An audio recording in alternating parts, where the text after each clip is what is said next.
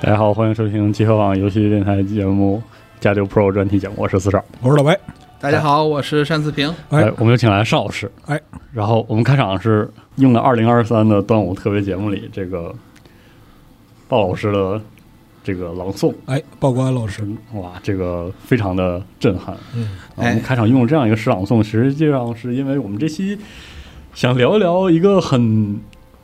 不一样的话题。嗯啊，我们想聊一聊这个诗。其实这个话题的起因啊，是因为我们最近看了这个《长安三万里哎》啊这部电影啊，就在争执这个电影里边人物啊或者是情节什么之外呢，其实就是我跟单老师有一个共同认识，就是他跟人的关系不是特别大，他说的是诗的事儿。哎，就是诗它本身作为一种怎样的文化基因，在我们的历史里边出现又延续至今哎，就有了这么一期节目。啊，是的，这个也是非常冒昧，因为大家也可能有同事知道，有同事不知道啊。就是我本身呢也不是学文学的啊，我本身也是学历史的。这个聊这个题目呢，嗯、也是很忐忑啊，啊，因别为别啊！哎您别，您别啊确实是这个，可能只能跟大家，呃，分享一些我个人这个从事工作以来吧，呃，嗯可能确实是有一些机会啊，正好是跟这个我国的这些诗歌打交道，尤其是在文艺的工作之中啊，啊，啊，这个从诗歌之中汲取了很多灵感。嗯那么我就跟大家汇报一下，其实是跟大家一起分享一些这个呃我个人的这个从不同老师那儿汲取的关于诗歌的这个营养。嗯啊，也是想跟大家呢，我们再一起探讨一下，像白老师说的，就诗歌在我们的这个历史文化之中啊，在不嗯同时期它有什么样的一个特点呢？它对于我们来说，它除了是一种啊。所谓“诗言志，歌咏言”，是吧？嗯表达我们自己心绪的这种工具以外，它还有哪些功能？嗯哎以及诗歌的流变，到了唐代的时候，为什么说我们说它到能到达一个高峰？盛唐的诗歌为什么是如此的伟大啊？哎我们觉得我们可以这个娓娓道来，是吧？从哎《诗经》开始讲起。嗯啊趁着大家这个看完这个动画电影很高兴之余，啊哎了解一下这个诗歌对从对缘起到它这个高峰的，啊，一你系看列那的个事《长安三万里》里边有那个台词，就吟诗这个事儿，人人都会呀嗯，啊，你就在想，在唐朝的时候，诗歌的盛行和风行啊到了一个什么样的程度？啊这个其实我觉得也是一个浪漫化的表达。嗯 确实啊，我们相信呢，在唐代的时候，其实不用唐代，在义务教育普及了的今天，嗯啊，我们可能很多的这个同胞远离了学校之后啊，诗歌在他们的生活中出现的就不那么频繁了啊，您说的很客气啊， 更更遑论唐代了。啊但是我觉得毋庸置疑的是呢，就是在我国的这个嗯。怎么说呢？就漫长历史之中吧，它哎诗确实是一直都是有一个很特殊的地位的。是的但是说有大家呃，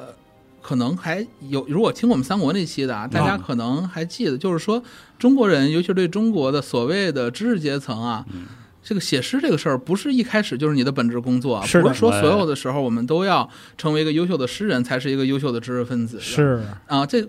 过程之中呢，经历了几次的这个流变，然哎后在这些流变之中呢，我们能看到社会的变化、诗的变嗯化。今天我们可能就是从我自己非常浅薄的这个认知里啊，跟大家分享一下，因为我也得跟大家说，还是那句话，不是学中文的，哎我本来也想这个突击一下啊啊，然后买本袁洋佩老师的《中国文学史》好啊家啊，伙，结果呢买错了，买的是诗学史，啊诗学史讲的不是诗，是诗学。啊哦，啊，还不一样，对对对对，哦，就就是研究诗歌理论的。那确实呢，我也没什么兴趣看，所以只能是从一些个人非常主观的感觉。啊好，行了，加假叠够了，可以啊了， 跟大家分享。别说了，，啊，该入伙了，赶紧入伙，快点儿，哎，狠狠的讲这个诗啊，先先先碰一个，先碰一个，来来来来啊来来来，哇啊，这是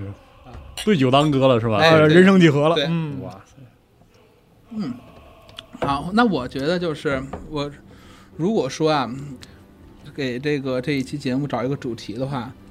我觉得就是那句话，叫这个不费江河万古流。哎呦呦，嗯哎哎呦，因为我觉得诗歌确实是就在我们精神世精神生活之中啊，啊，一直滔滔不绝的这样一条江河，它滋嗯润了从古至今的这无数的这种 中国人的这种精神生活嘛。嗯是的，那么我们谈诗的话呢，你其实，呃，必然的一个缘起就要谈到这个《诗经》和《楚辞》。嗯，那么《诗经》和《楚辞》呢，它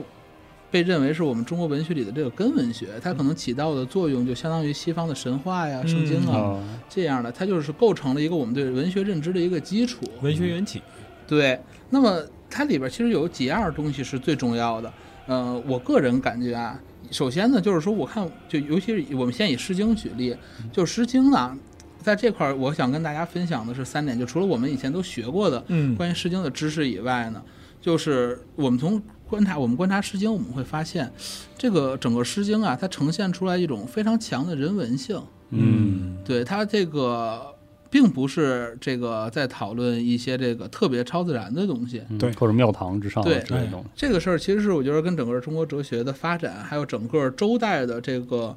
政治文化是有很大的关系的。嗯因为我们知道都是周是这个革商而来嘛，嗯是吧？那么商是一个呃重鬼重神的这样的一个很特殊的、有强烈的这个祭祀习惯的这样的一个文明。是的，那那么到到了周代之后呢，啊，一这个经过了这个啊、不断的这个努力吧，实际上嗯周代呢、也是他要去革除啊这种超自然力量在政治生活还有社会生活中的影响嗯啊，所以呢，这个周代的可能整个的这种社会的气氛，包括它政治气氛呢，就充满了人文性。嗯嗯，那么这也就让他的诗歌呢，尤其是这个《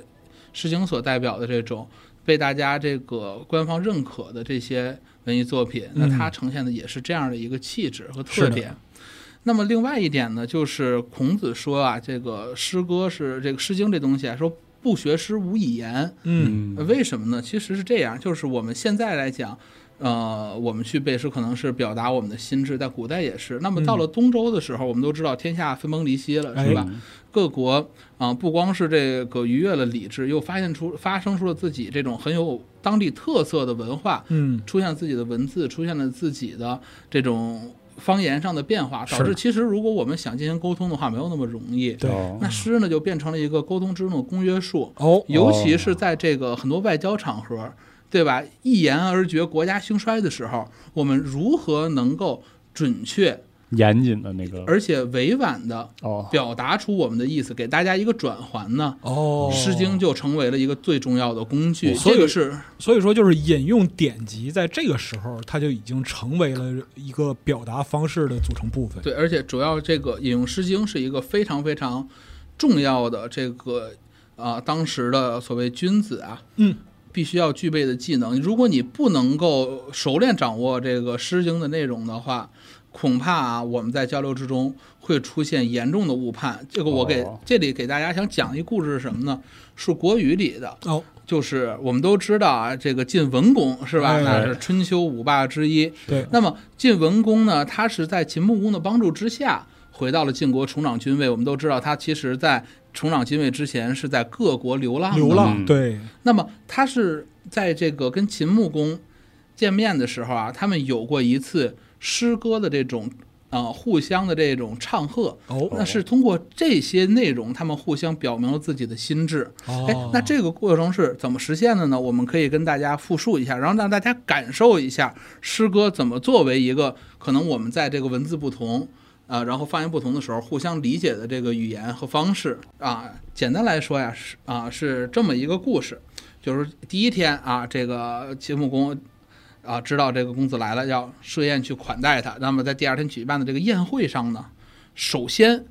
秦穆公啊朗诵了《采熟》这首诗，嗯那么《采熟》这首诗，它是一个呃什么？它是首先是来自于小雅的，因为我们知道《诗经》分风雅颂三个部分，嗯哎，对吧？那颂呢，实际上是真正的朝堂的这个。之上的这种雅音是吧？它嗯涉涉及到周代的呀、商代的呀这种历史史诗等等。哎，那么雅这个部分呢，是这个贵族之间唱和的内容。那风国风就是各地不同的风土人情，嗯对，嗯然后反映各地的这种民族习惯的这样的一些艺术作品。哦那么。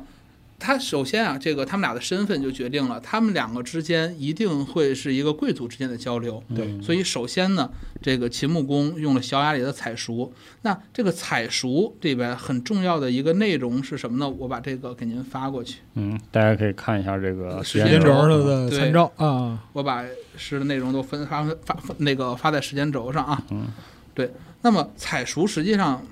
讲的是什么呀？讲的是啊，诸侯啊来朝觐天子。嗯那么朝见天子之后怎么办呢？天子会赐予诸侯这个车马嗯啊。第一句他讲的是这样的一个故事。嗯那么当这个秦穆公啊，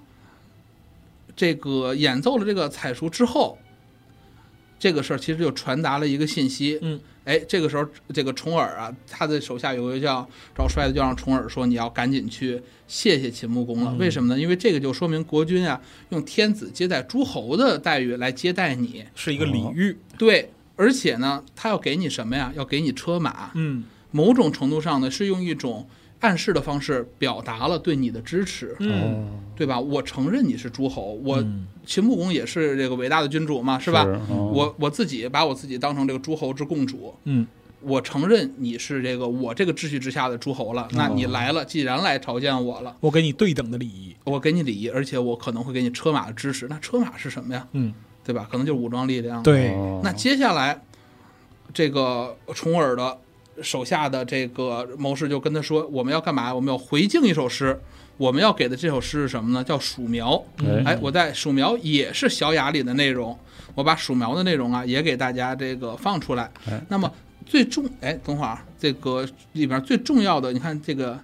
第一行是吧？有这个阴雨高直，对吧？繁繁鼠苗，蓬蓬鼠苗，阴雨高直，嗯悠悠南行，赵伯劳之。嗯这是什么意思呢？说，哎呦，您对我的这个恩情啊，就像雨水对这个小米、这个薯苗的恩情一嗯样。哦我首先要感谢你的恩情，然后呢，悠悠南行，赵伯劳之。赵伯劳之这个其实也是非常有讲究的，嗯因为我们都知道，这个西周的时候啊，有这个所谓的分陕这样的一个历史故事。嗯那么赵公是主这个陕之这个陕之西嘛，然后这个周公去管这个陕之东这些内容。那么赵伯劳之实际上呢，他也是把这个秦国的这个秦穆公比过了这个赵公，嗯哦是吧？我说您其实就是当代的赵公，您就是这个周天子最重要的这个臂膀。嗯哦啊，他一方面表达了我对您的这个尊重，您对我的这种恩德的盛大；哎另一方面呢，我把你架在一个很重要的位置上，哦，哎彼此客气，上了档次，上了档次了。就您干这个事儿，就像当年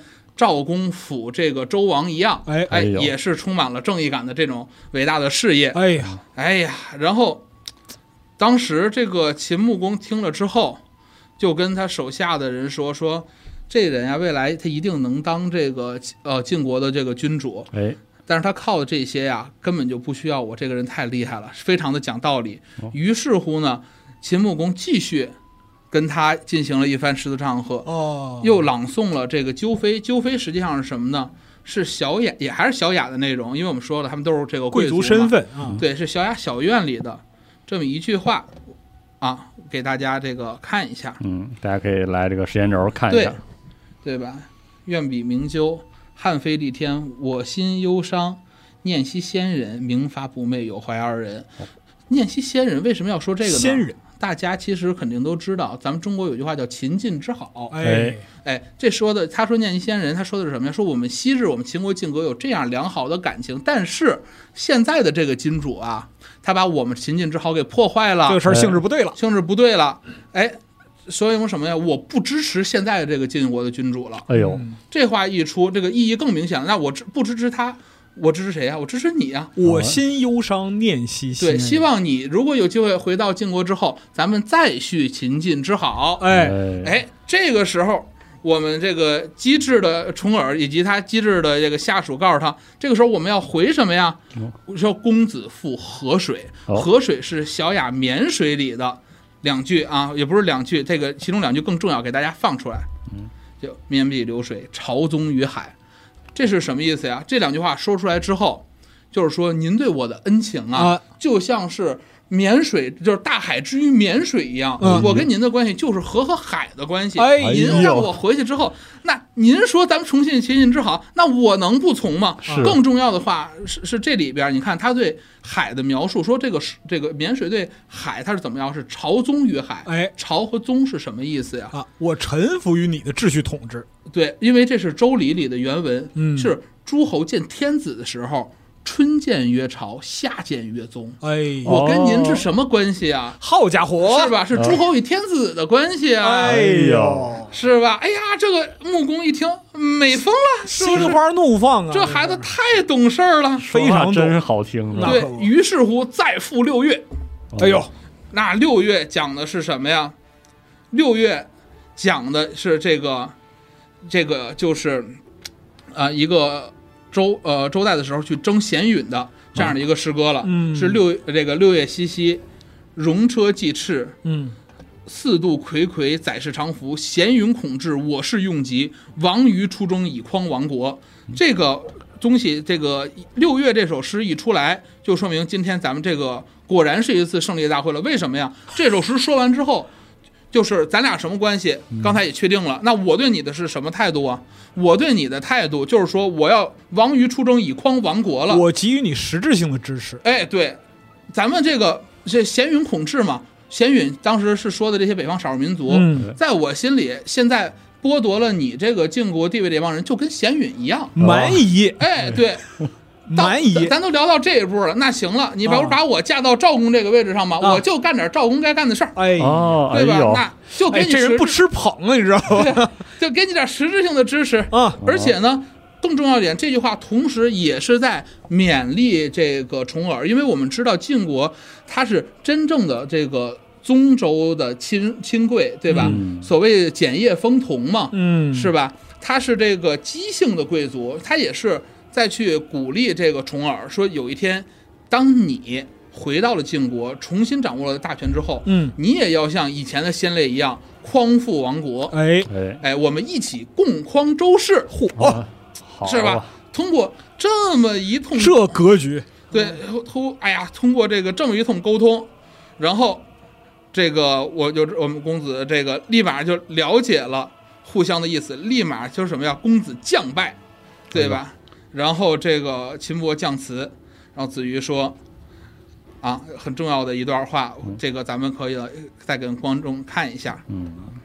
是吧？他说的，他说的是什么呀？说，哎呀，您看国君啊，把辅助周天子、匡正诸侯国这么重要的任务，都交给我们公子重耳了。嗯，哎，我们为什么要谢谢您啊？就因为您太信任我们了，我们再也不敢有这个堕怠之心了。哎，一定要遵从有德者（括弧也就是您的命令），咱一定把这个天下给治理好。呃哎，进入了表忠心阶 段，哎，对，所以就是你，你看，这个就是诗歌在当时很重要的作用。为什么孔子说这个不学诗无以言呢？哎， 就你说，就这么一套互相之间的暗号对答，是不是谜语人来了？这个谜语人来了，东周他也得死啊！它是一种外交政治上的，就是它是一种就是那个庙堂之上的贴王盖地虎，对对啊，哎而给因对为上很简单，其实很多时候我们也都知道，在外交场合里边，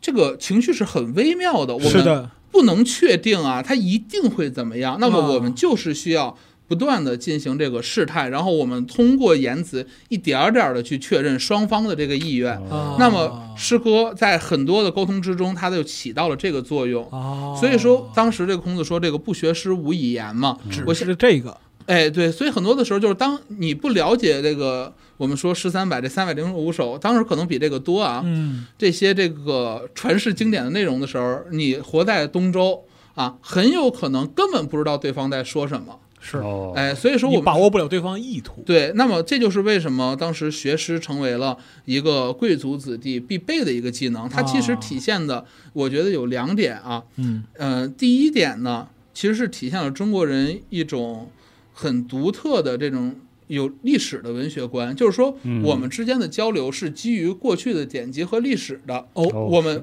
有一个共同的文化根源，啊，是我们我为什么你我都会背诗啊？是因为我服我我因为我服膺周礼，我承认周天下哦啊，文化共识，对，我们有这个文化共识，所以咱能聊这事儿。呃，文化是基础，对，另外一点呢，这个其实也是一个天然的壁垒，因为我们必须承认，周代它还是一个阶级社会，哎就就这套科儿，你跟你你你你跟这个一般的这种贩夫走卒，贩夫走卒，你聊不上，是这是啊必须经过累世修行的，这不是一代人能学出来的学问。所以说，一听对方引哪一段儿，就明白什么意思的对模式也很重要。所以说，我说这个，我们说《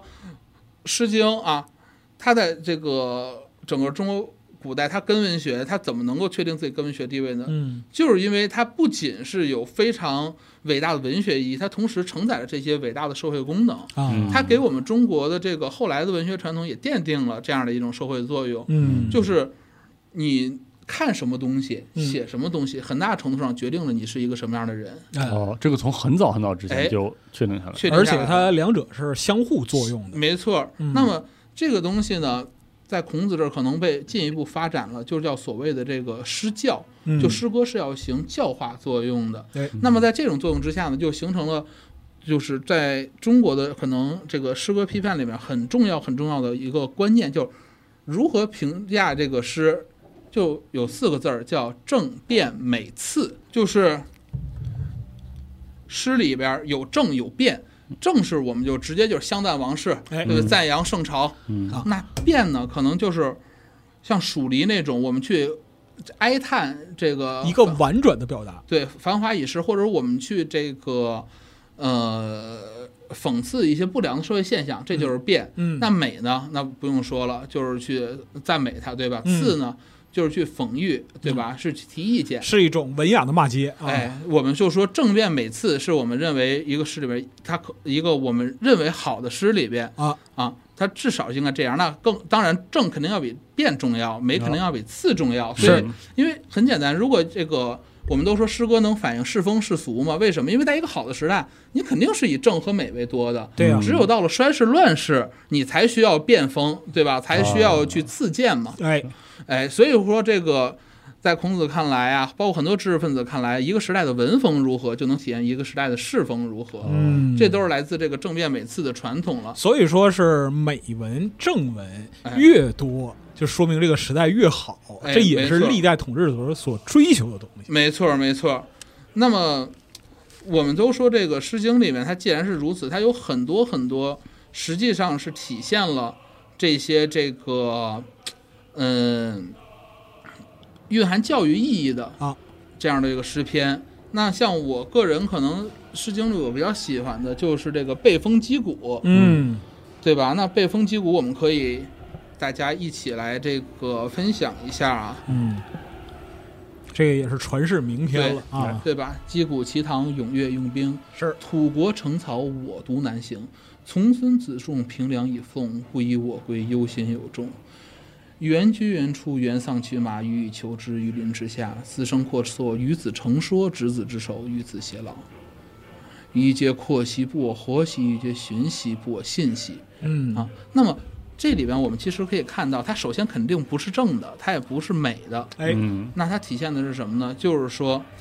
在这个时候有太多太多的这个征战了。是的哎那么在征战之中，我自己无法完成我曾经对爱人的这个承诺，哎是吧？那么我自己也无法去回到我想要的生活之中。实际是一种苍凉慨叹。对，那么这种苍凉慨叹呢，我就是用孔子的话，它就是一种哀而不伤的东西。嗯，哦他它没不有伤，不伤，他没有把自己的这个感情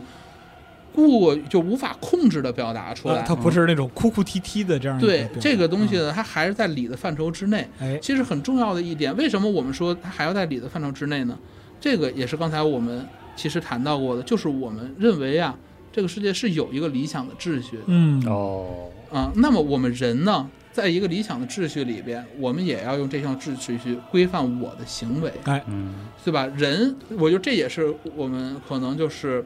儒家文化很重要的一点啊，就是为什么我们要不断规范我们的行为呢？是因为每个人可能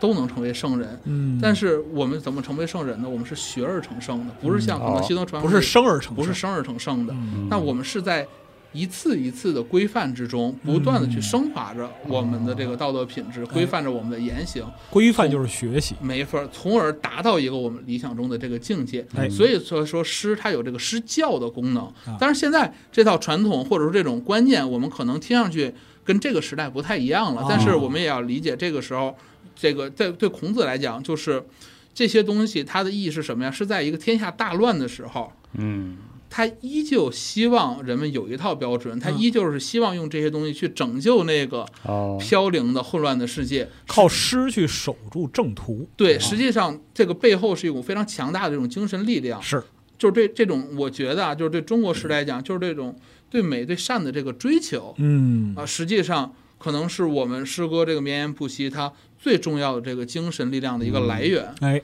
对，那除了这个以外，我们知道《诗经》里非常有名的一篇就是《蒹葭》，我们都学过，哎也都读过。那么我们我们读《蒹葭》呢，可能是把它作为一个起腻浪漫的这个是的爱情诗篇，嗯，但同时呢，大家想没想过， 为什么这所谓伊人他不是在水一方，就是在水之四啊？是呢，其实这里也是有哀而不伤，就有乐而不淫。哎，哦为什么呀？因为男女之间终究有礼教大方。哎，哦，我对你的这个，我对爱人的这种期待，是吧？嗯我对你的这个爱慕之慕心，啊是远远的看着，啊嗯对吧？我是那么的渴求，但是你我之间这份愤气，我们是不能逾越的哦，啊。所谓发乎情，止乎礼，没错，嗯到礼这一步，你就要停止了，对否则你就不是君子。哎，那如果说你没有守住这份礼教大方，会怎么样呢？这个时候，咱们刚才说这个可能蒹葭，它就属于一个美的范围，哎，还有次的篇章，咱们也学过啊，是什么呀？忙。哦，哎，这个大家大家这个应该是都是咱们初中学的内容啊，我对，印应该象之说中。是 就是由此也可见，就是把这些内容选入课本的为了意义这是用意。哦王这个故事，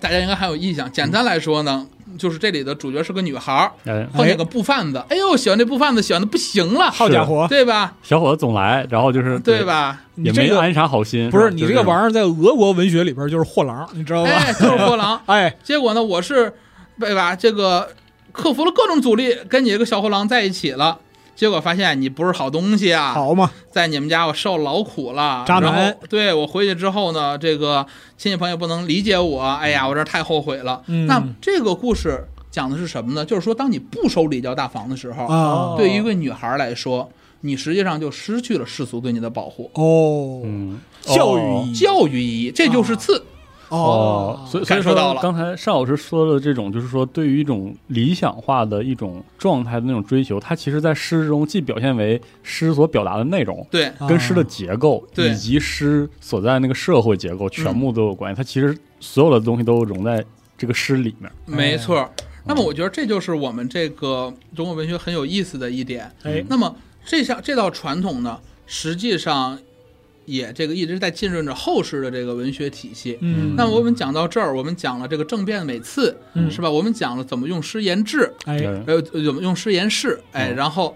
我觉得啊，这个《诗经》它当然是非常的这个广博的一个文学的题材了。嗯啊，但是呢，我们今天聊到这儿，我觉得《诗经》我们先告一段落。哎感兴趣的，我觉得我们所有人都应该有机会去进一步去接触了解的一。下，嗯所以，我们接下来再聊一个，我觉得很重要的跟文学，呃也不用我觉得啊，嗯就是谁都承认的，就是《楚辞》。哎哎哎，《楚辞》的话，我相信就是大家可能跟我一样，在最早接触它的时候，觉得这东西太他妈不好读了，是的，是全是生别僻舌头字儿。又对难读又难背，对，但是它《楚辞》它为什么伟大呢？嗯，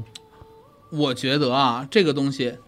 不光是要看，它是因为我们真的要听。嗯那这次呢，我们也是在我们端午的特别节目之中啊，我们很幸运的这个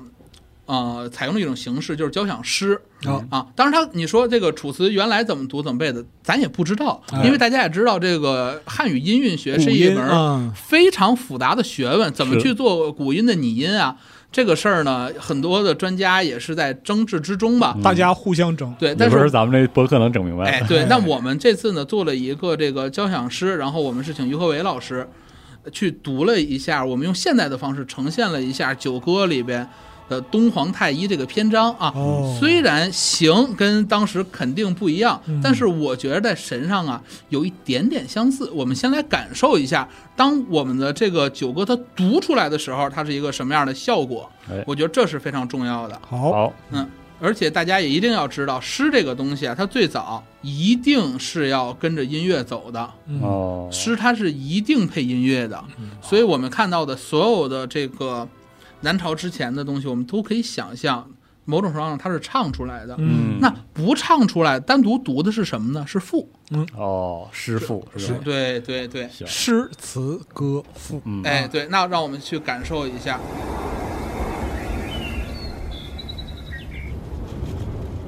即日夕，陈良，木将于兮上皇，俯长见兮欲耳，求枪明兮琳琅，摇席兮。玉振，河江把兮，琼芳；惠瑶征兮，兰界；殿贵九兮，椒江；杨福兮，伏谷；舒缓节兮。安之。沉于色兮，好畅；灵言简兮，交服；芳菲菲兮，满堂；五音分兮，繁会；君心心兮。乐唱，五音分析，繁会，君心心兮，乐唱。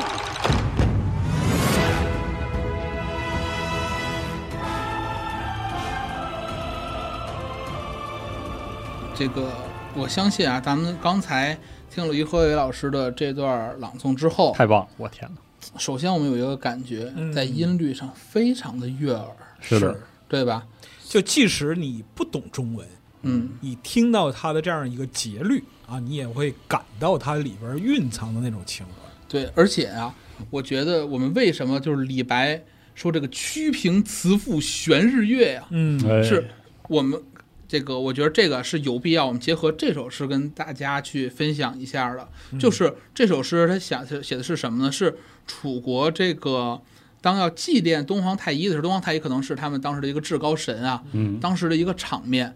这个它厉害在哪儿啊？就你会发现这首诗它是有镜头语言的。哎，哎呀，是首先说即日夕，陈良木将于上皇，说的是今天是个好日子，我们来祭奠这个上皇东皇太一。哎哎接下来我们发现是什么呀？啪一个镜头，哐就推到特写上了。啊，哎，抚长见兮玉耳，求枪明兮琳琅。这个是给这个主祭者、这个大祭司的一个特写。是物的特写来衬托人。啊对，我们看到了哎，一个这个带着漂亮的玉饰的一个长剑。哎，求枪明兮琳琅是什么意思呀？撞击着发出叮当的响声。没错，但是撞击的是什么呀？是我身上的玉佩。哎哎这呦说的是什么呀？咱们中国讲君子无故玉不离身。哎，你身上某种程度上，你这些玉饰越长，是吧？这个走路起来越是琳琅作响，说明你这个人身份越高，说明这个时候，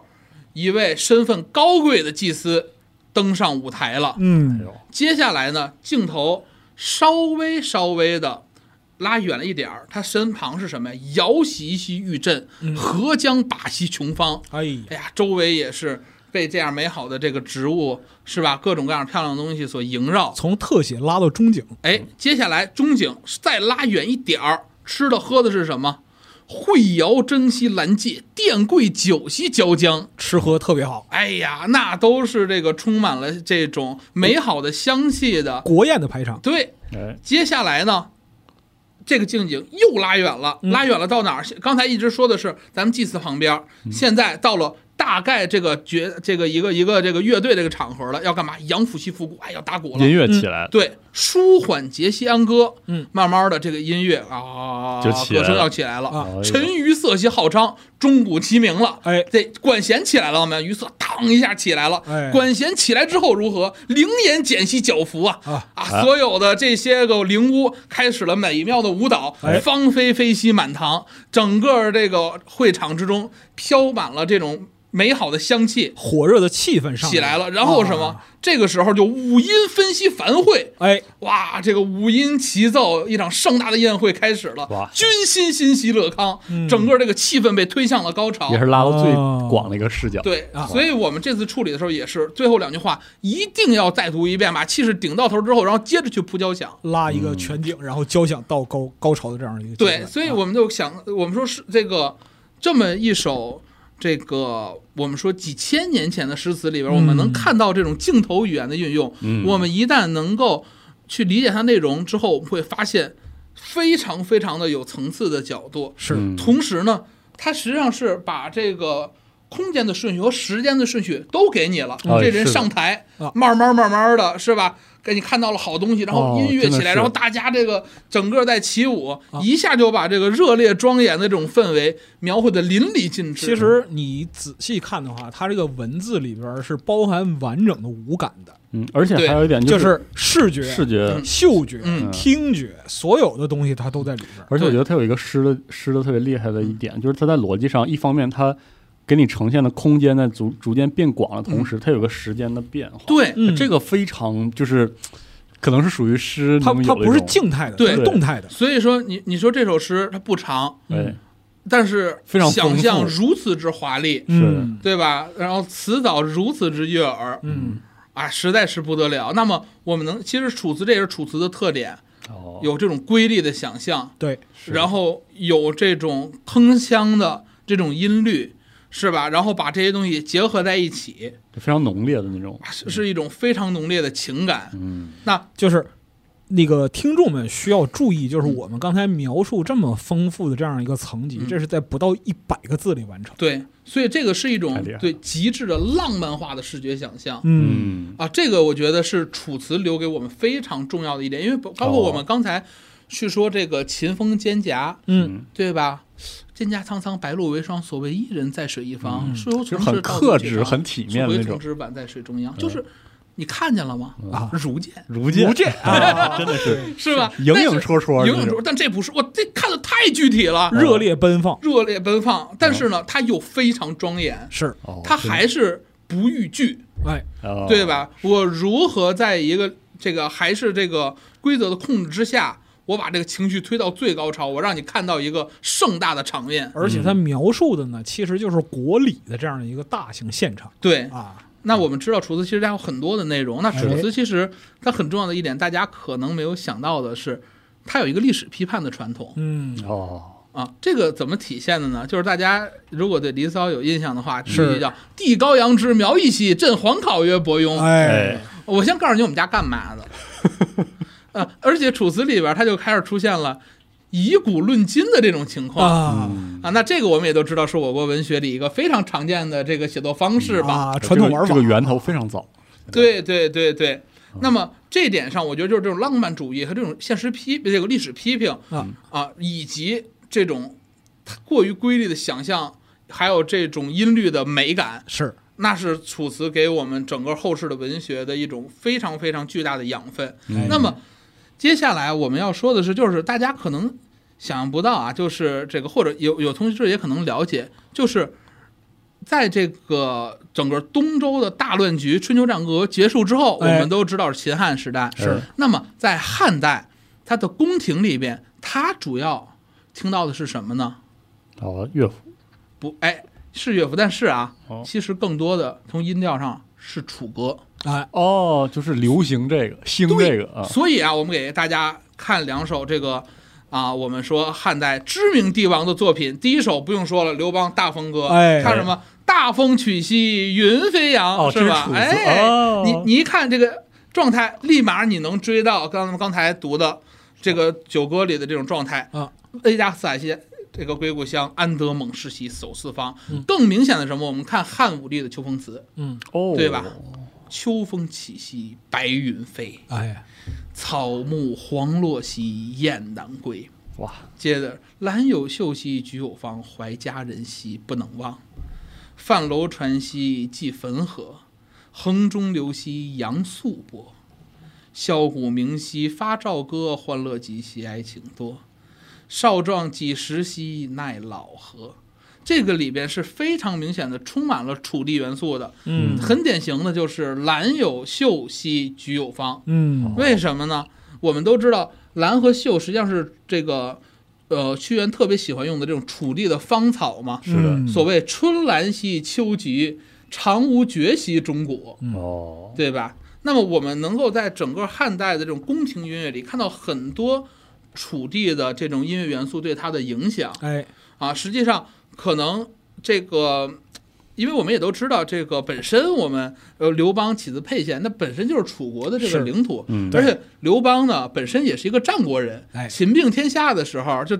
这就是个他他经历了这个，他已经长大了呃，啊，然后他这个也属于从旧世纪走到新时代啊，对，然后那他在新时代的这个文艺遗产，主要就是他们老家的楚地的这些歌词，是，嗯，而且这你些看歌这谣个武帝的这个作品啊，嗯它里边仍然是非常层次错落和丰富的场景感，对是的，而有且大有小，你有大说得有嗯好，小，是吧？而且其真实妙很多东西写的也非常的具体，哎是的，对。但是呢，我觉得他毕竟还是一个帝王嘛，啊，所以他的作品在气象上，嗯，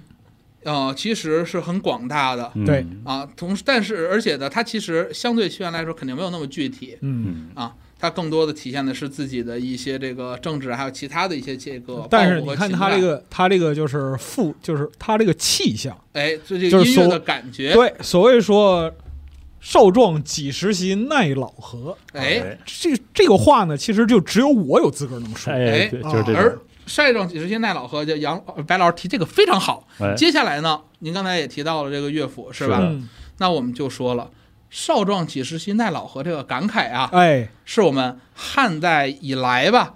我国文学作品中最常见哦的一个感慨。经久不衰对哎，对 向天再借五百年是对，吧？汉就爱代这个，宫廷乐府里边啊，开头的一首非常有名的叫《日出入》啊，我给大家这个感受一下啊，说这个。日出入安穷，时事不与人同。故春非吾春，夏非吾夏，秋非吾秋，冬非吾冬。波如四海之地，遍及呃遍观是也为何？吾之所乐，独乐六龙。六龙之条，使我心若。子黄旗何不来下？这句话这个时候是什么意思呢？就是我们都知道，时移世易，世事变化。嗯哎，哎那这种情况之下，真是春非吾春，夏非吾夏，这些东四西季都不属于我了不属于我了。啊哎呦那我我我要干嘛？吾之所乐，独成六龙。这句话在当代啊，有一首歌里说过，就是“我欲成仙，快乐齐天”，哎你知道吧？什么怎么怎么能才能快乐呢？就是六龙之条使我心若，非得这个龙六龙下来之后，他们这个协调的步伐带着我飞到天上去，取得了长生不老，我才能快乐呢。哎然后最好后嘛感慨：“资黄旗何不来下？”哎呀，这个龙什么时候来？我什么时候才能长生不老啊？对啊好，家伙，是吧？这种就非喜常欢说 这个，非常直观嗯的对于生命的感慨。嗯老哥，你这个兴趣还是挺广博的啊。是，哎，是吧？那啊我其实这也是我们说这个走到汉代之后，我们在这个情绪表达上一个特点，哎，就是汉乐府中很多的情绪表达是非常直接的，对这也是我们说乐府诗它非常呃让我们心动的一点，因为我们知道乐府它实际上是汉武帝时期设置的一个官职，它去搜罗各地的民歌，嗯，是吧？那么这个放在宫廷之中进行这个表演，那其中有，然后包括他也自己创作一些。对那我刚才我们这个像日出入呢，实际上是真正宫廷里的东西。嗯，那么从民间搜索搜搜集出来的有很多我们非常知名的作品，这个哎比如说上野，是哎对吧？在当代呢，就化作了一首知名的歌曲《当啊啊，哎，》， 对吧？对， 就是就是这所以个，上与我也与君相知，长命无绝哀，是吧？啊，嗯山无棱，秋水为绝，冬雷震震，就是山无棱，江水为竭，冬雷震震，夏雨雪，天地合，乃敢与君绝，啊对吧？当山峰没有棱角的时候，当哎河水不再流，当日夜星你看辰不再超变越化。了时间这种感受，然后对无确时实啊任何时候你都能明白他想说的文化养分啊对文化养成如此的真挚，嘡一拳就打给你了。啊，是的我对你的爱就是如此的永恒，哎，哎，是吧？那这个东西我们看，它实际上某种程度上啊，超越了这个一个礼要的这种束缚了，哦是的它的，是非常直抒胸臆的。对和之前孔子所坚定认为的诗应该的那个样子，就有已经有点不一样了，不一样了啊这就是为什么它是从民间搜罗上来的啊。哦，啊，所谓说“天地合，乃敢与君绝”，嗯其实就是民间的这样一种表达方式，它也不是朝堂之上的。可能在朝堂上会演奏，它应该不是朝堂之上创作的，啊对吧？嗯这个是一种非常个人化的，啊，呃我对爱情的强烈渴望，直抒胸臆直抒胸臆。啊，那除了这个以外，我们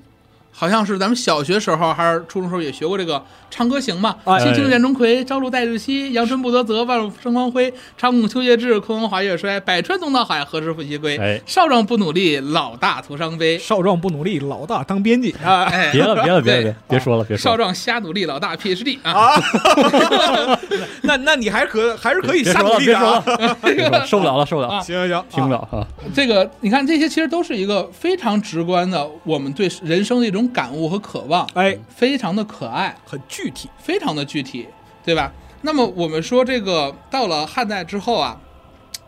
这些作品它实际上很多我们去看汉代写的都是佚名或者无名氏嗯创作，因为它这都是从民间搜罗上来的。就是那它反映了一个什么现象呢？啊，这是我想跟大家分享的，嗯，非常重要。就是说，在汉代的时候，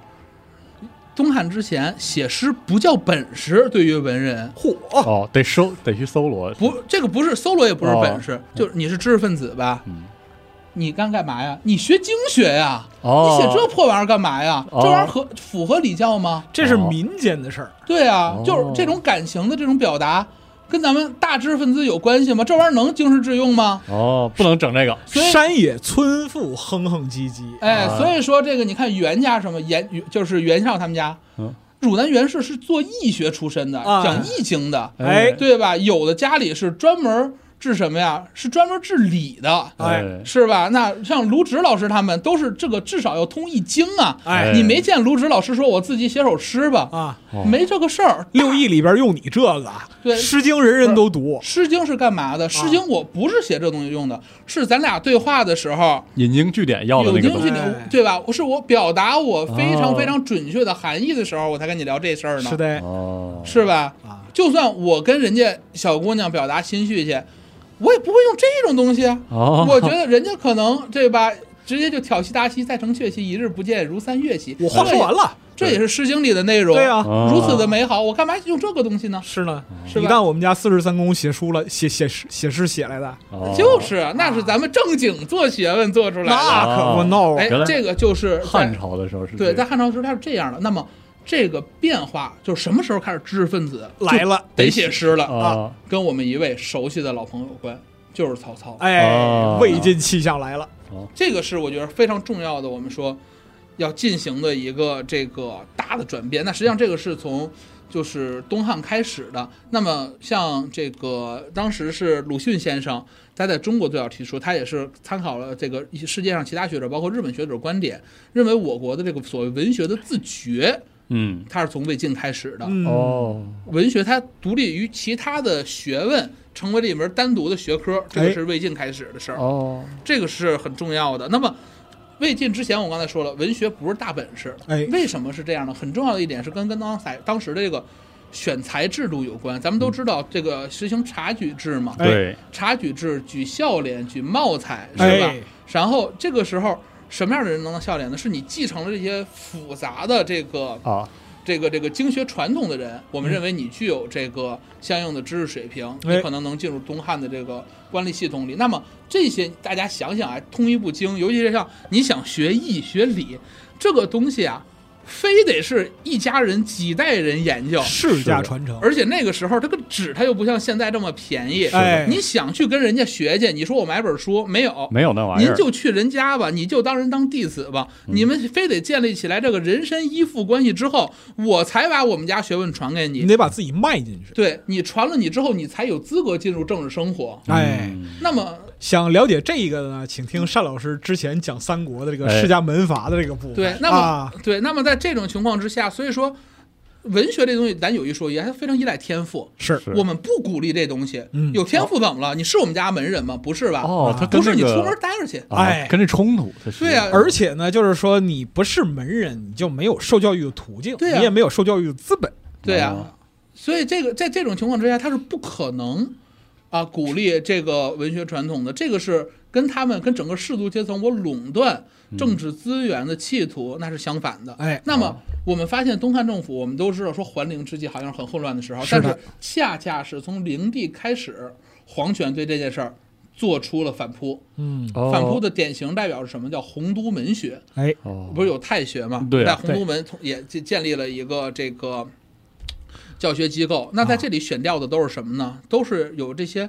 文学和其他的这种技能的人才。嗯啊，这个灵帝通过选拔这些文才，他就能选拔出大量的，因为就咱就有一说一，文章做得好，你人一定不傻，是啊，啊，这是肯定的。对吧？能写好东西，你这人哎，你看，就是古、啊古人讲说锦绣文章，对啊，哦，所以说皇帝其实用这种机制去去打破这个突破这个门阀的那对他的个政垄治封断，锁，所以他建立了嗯洪都文学，希望在洪都文学里选出来这个为自己服务的哦，呃，这个职业管理集团。那么洪都文学实际上在当时就被认为是乱政，大量的这个真正出身于豪族的、嗯啊出身于觉得他们是门外正汉是吧途的人，啊说你们这些都是奸佞小人。啊，旁门左道实际上在西、嗯哦动人蛋糕了对。啊实际上在西汉的时候都是像司马相如这些伟大的文学家，哎，哦是，在当时看来，你和昌幽是一个级别的。哎，哦文学是什么呀？他们提供娱乐的，啊，二流子那种感觉，那种对啊吧？完全看不上哎就是你与异人啊，无异，哦，对？吧？就是因为你的血统和啊文法不在这儿而且你这个你你提供这个东西就是娱乐的嘛，啊，是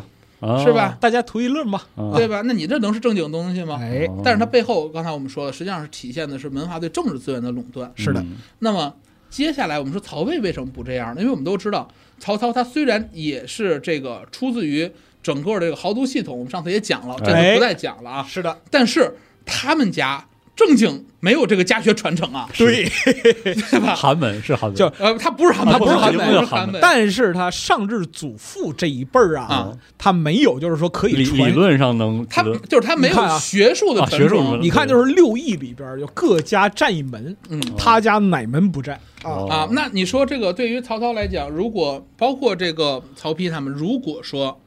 我要建立一个王朝，嗯我要建立一套政治秩序，哎，那么在这套政治秩序里边，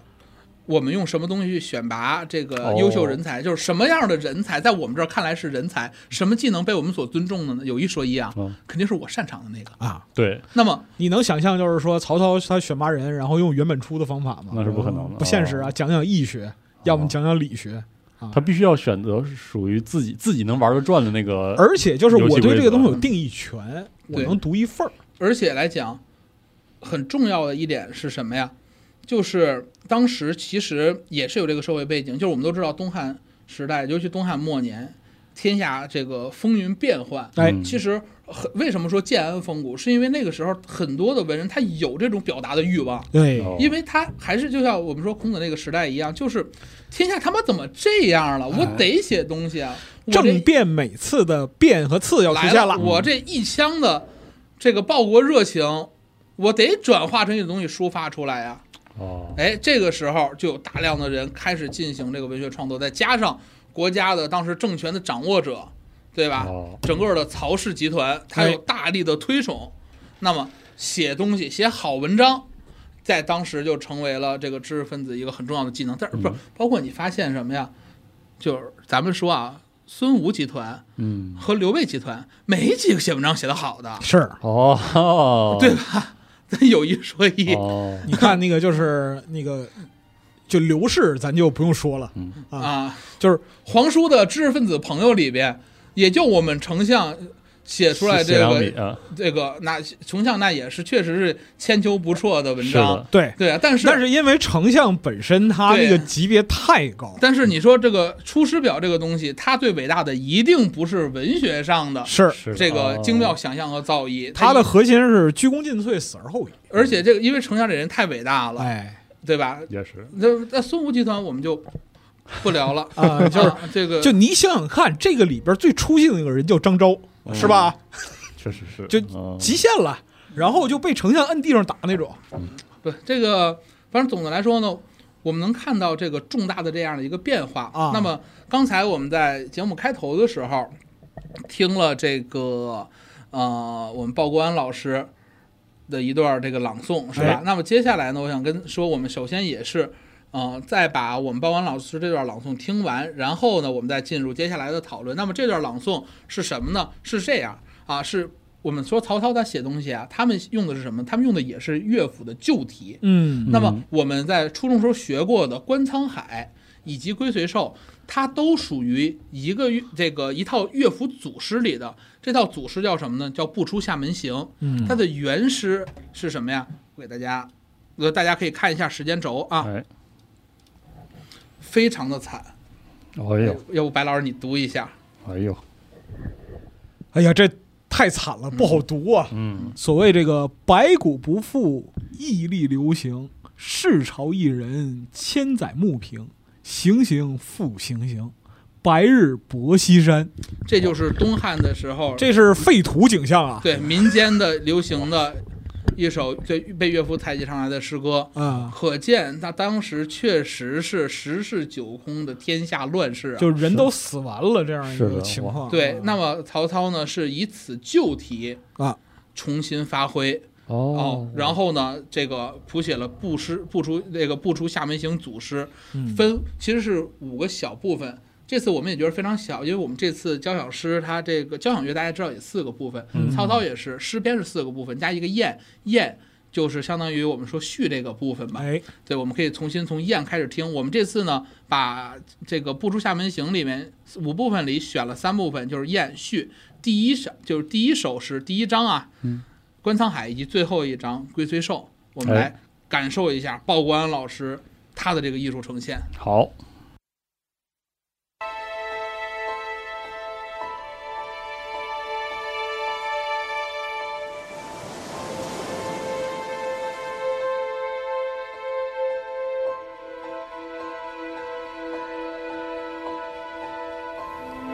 云行雨步，超越九江之高，临关一同，心意怀忧郁。不知当复何从？经过至我碣石。心惆怅，我东海。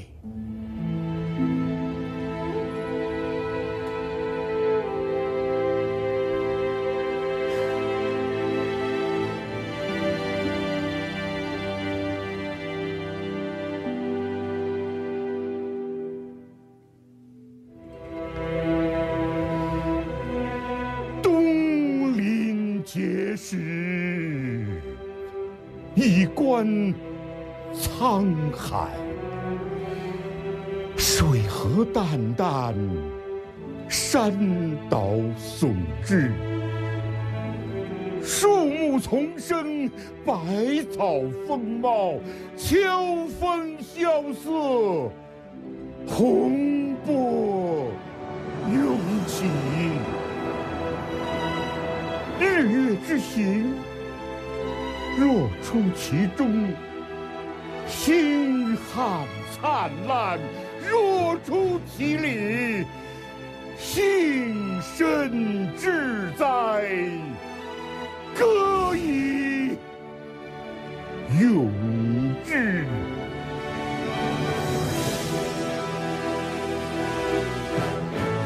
神龟虽寿。犹有竟时，腾蛇乘雾，终为土灰。劳技夫力，志在千里。烈士暮年，壮心不已。盈缩之期，不但在天。养怡之福，可得永年。幸甚至哉，歌以咏志；幸甚至哉，歌以咏志。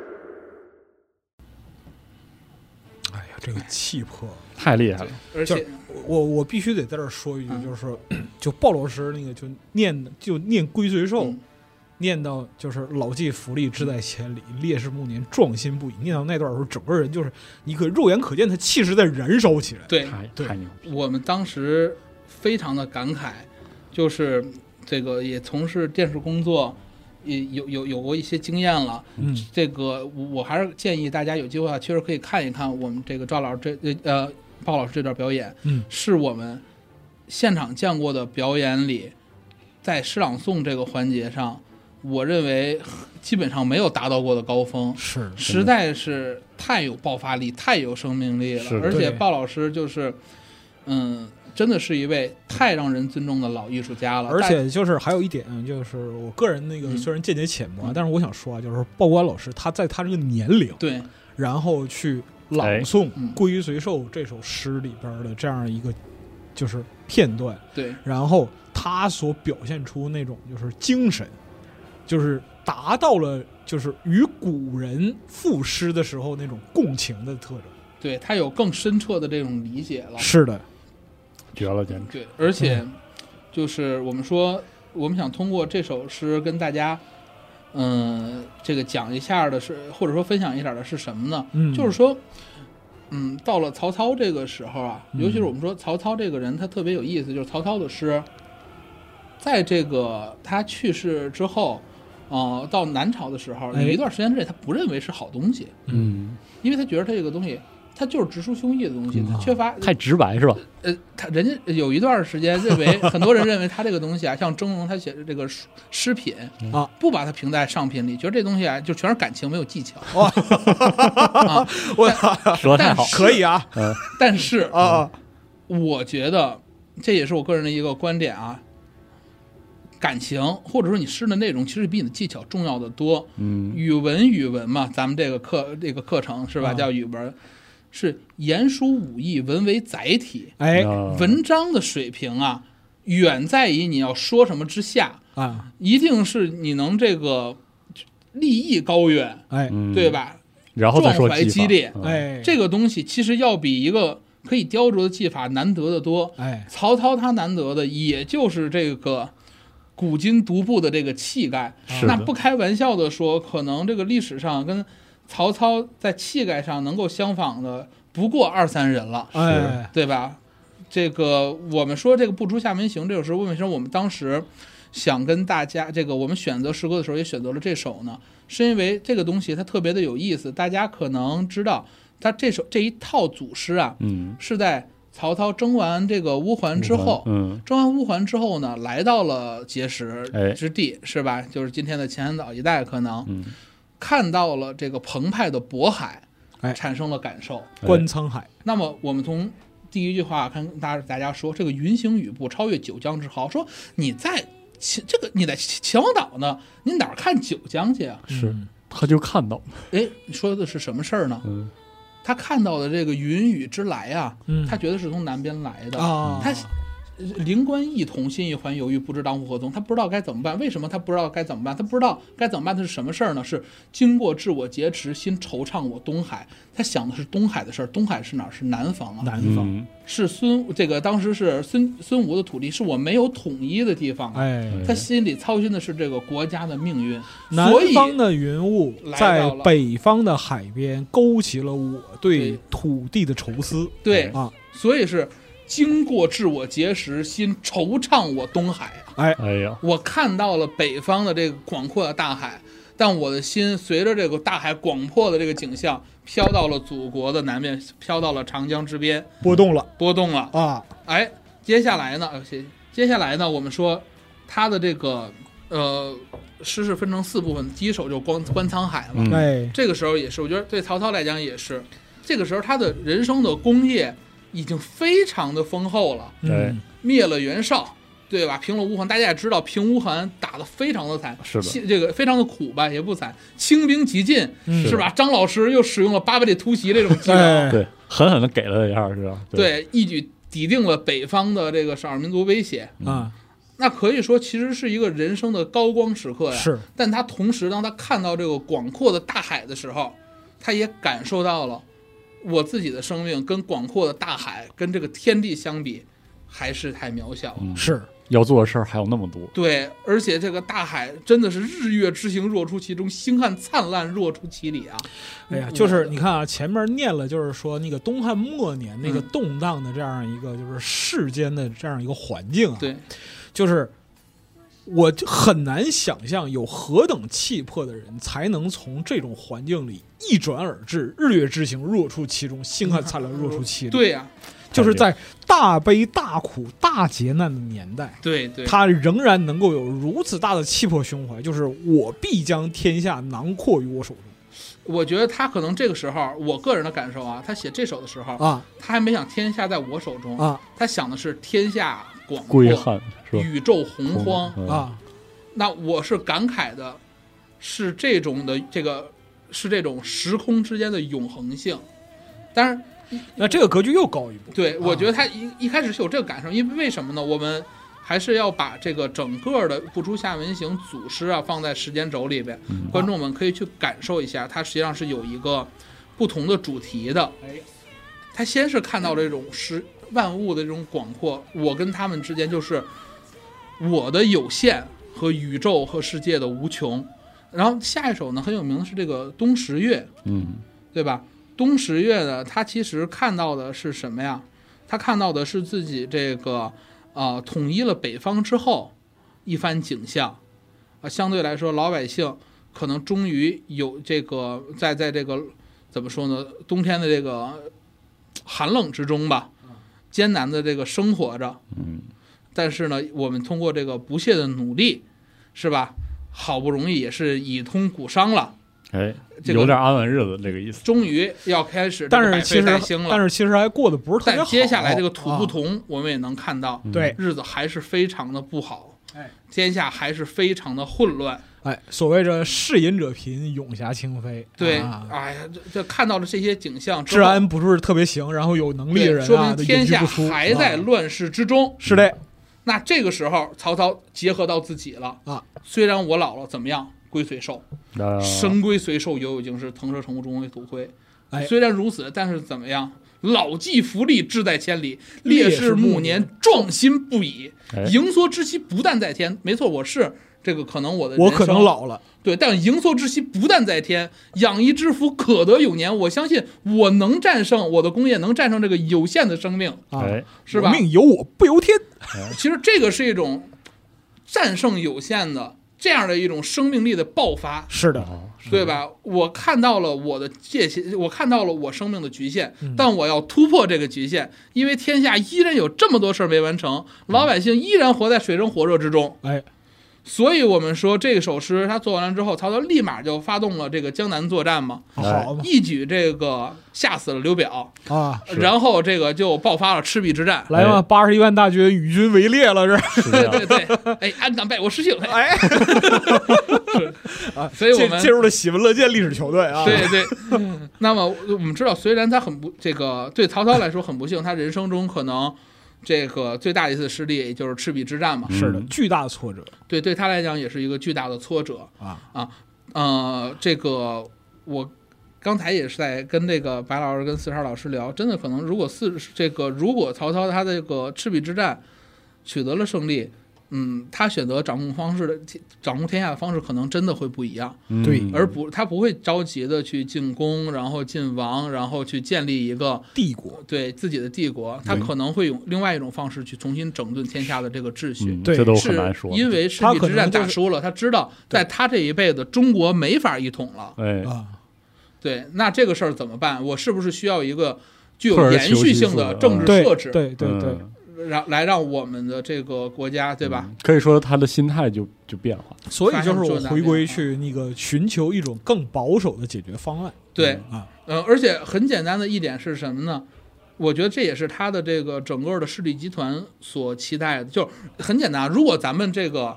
从开天地再到乾坤了，咱啊们再到汉室，哎，那大哥，呃，就是那大家，咱说实话，未来也是这个这个用唐用用用唐代的标准嗯，就是会影凌霄；哎清代标准会影紫光，那可不大家能留得下这一身的这个声誉，是的，对吧？但是眼瞅着赤壁咱没打赢啊败了，那么我们能追求的是什么呢？就是那个事儿，我们可能这辈子追求不了了是的，嗯，那我们能追求的是，我们这些人现在的政治利益、军事利益，我们如何把它巩固起来？哎相对来说，最可能合是适一个的巩方式。固的问题，对，啊是我把我手里占有这块占住，那怎么样？我要去进行一个政治上的安排，哦是吧？要建立这个，哦，这么一说，就是单老师这么一解释呢，其实有点能理解，就是曹操的遗嘱里边的“分香买履”嘛，嗯，这个啊特别巨大的遗憾与不甘的那种感觉。对嗯，这当然这个也是我非常非常个人化的一个一个一个认知啊，我觉得嗯可能。呃肯定是跟很多老师不一样的，啊因为我确实也不是研究这段儿的啊。就是没事儿，咱今儿喝多了胡说。对对对，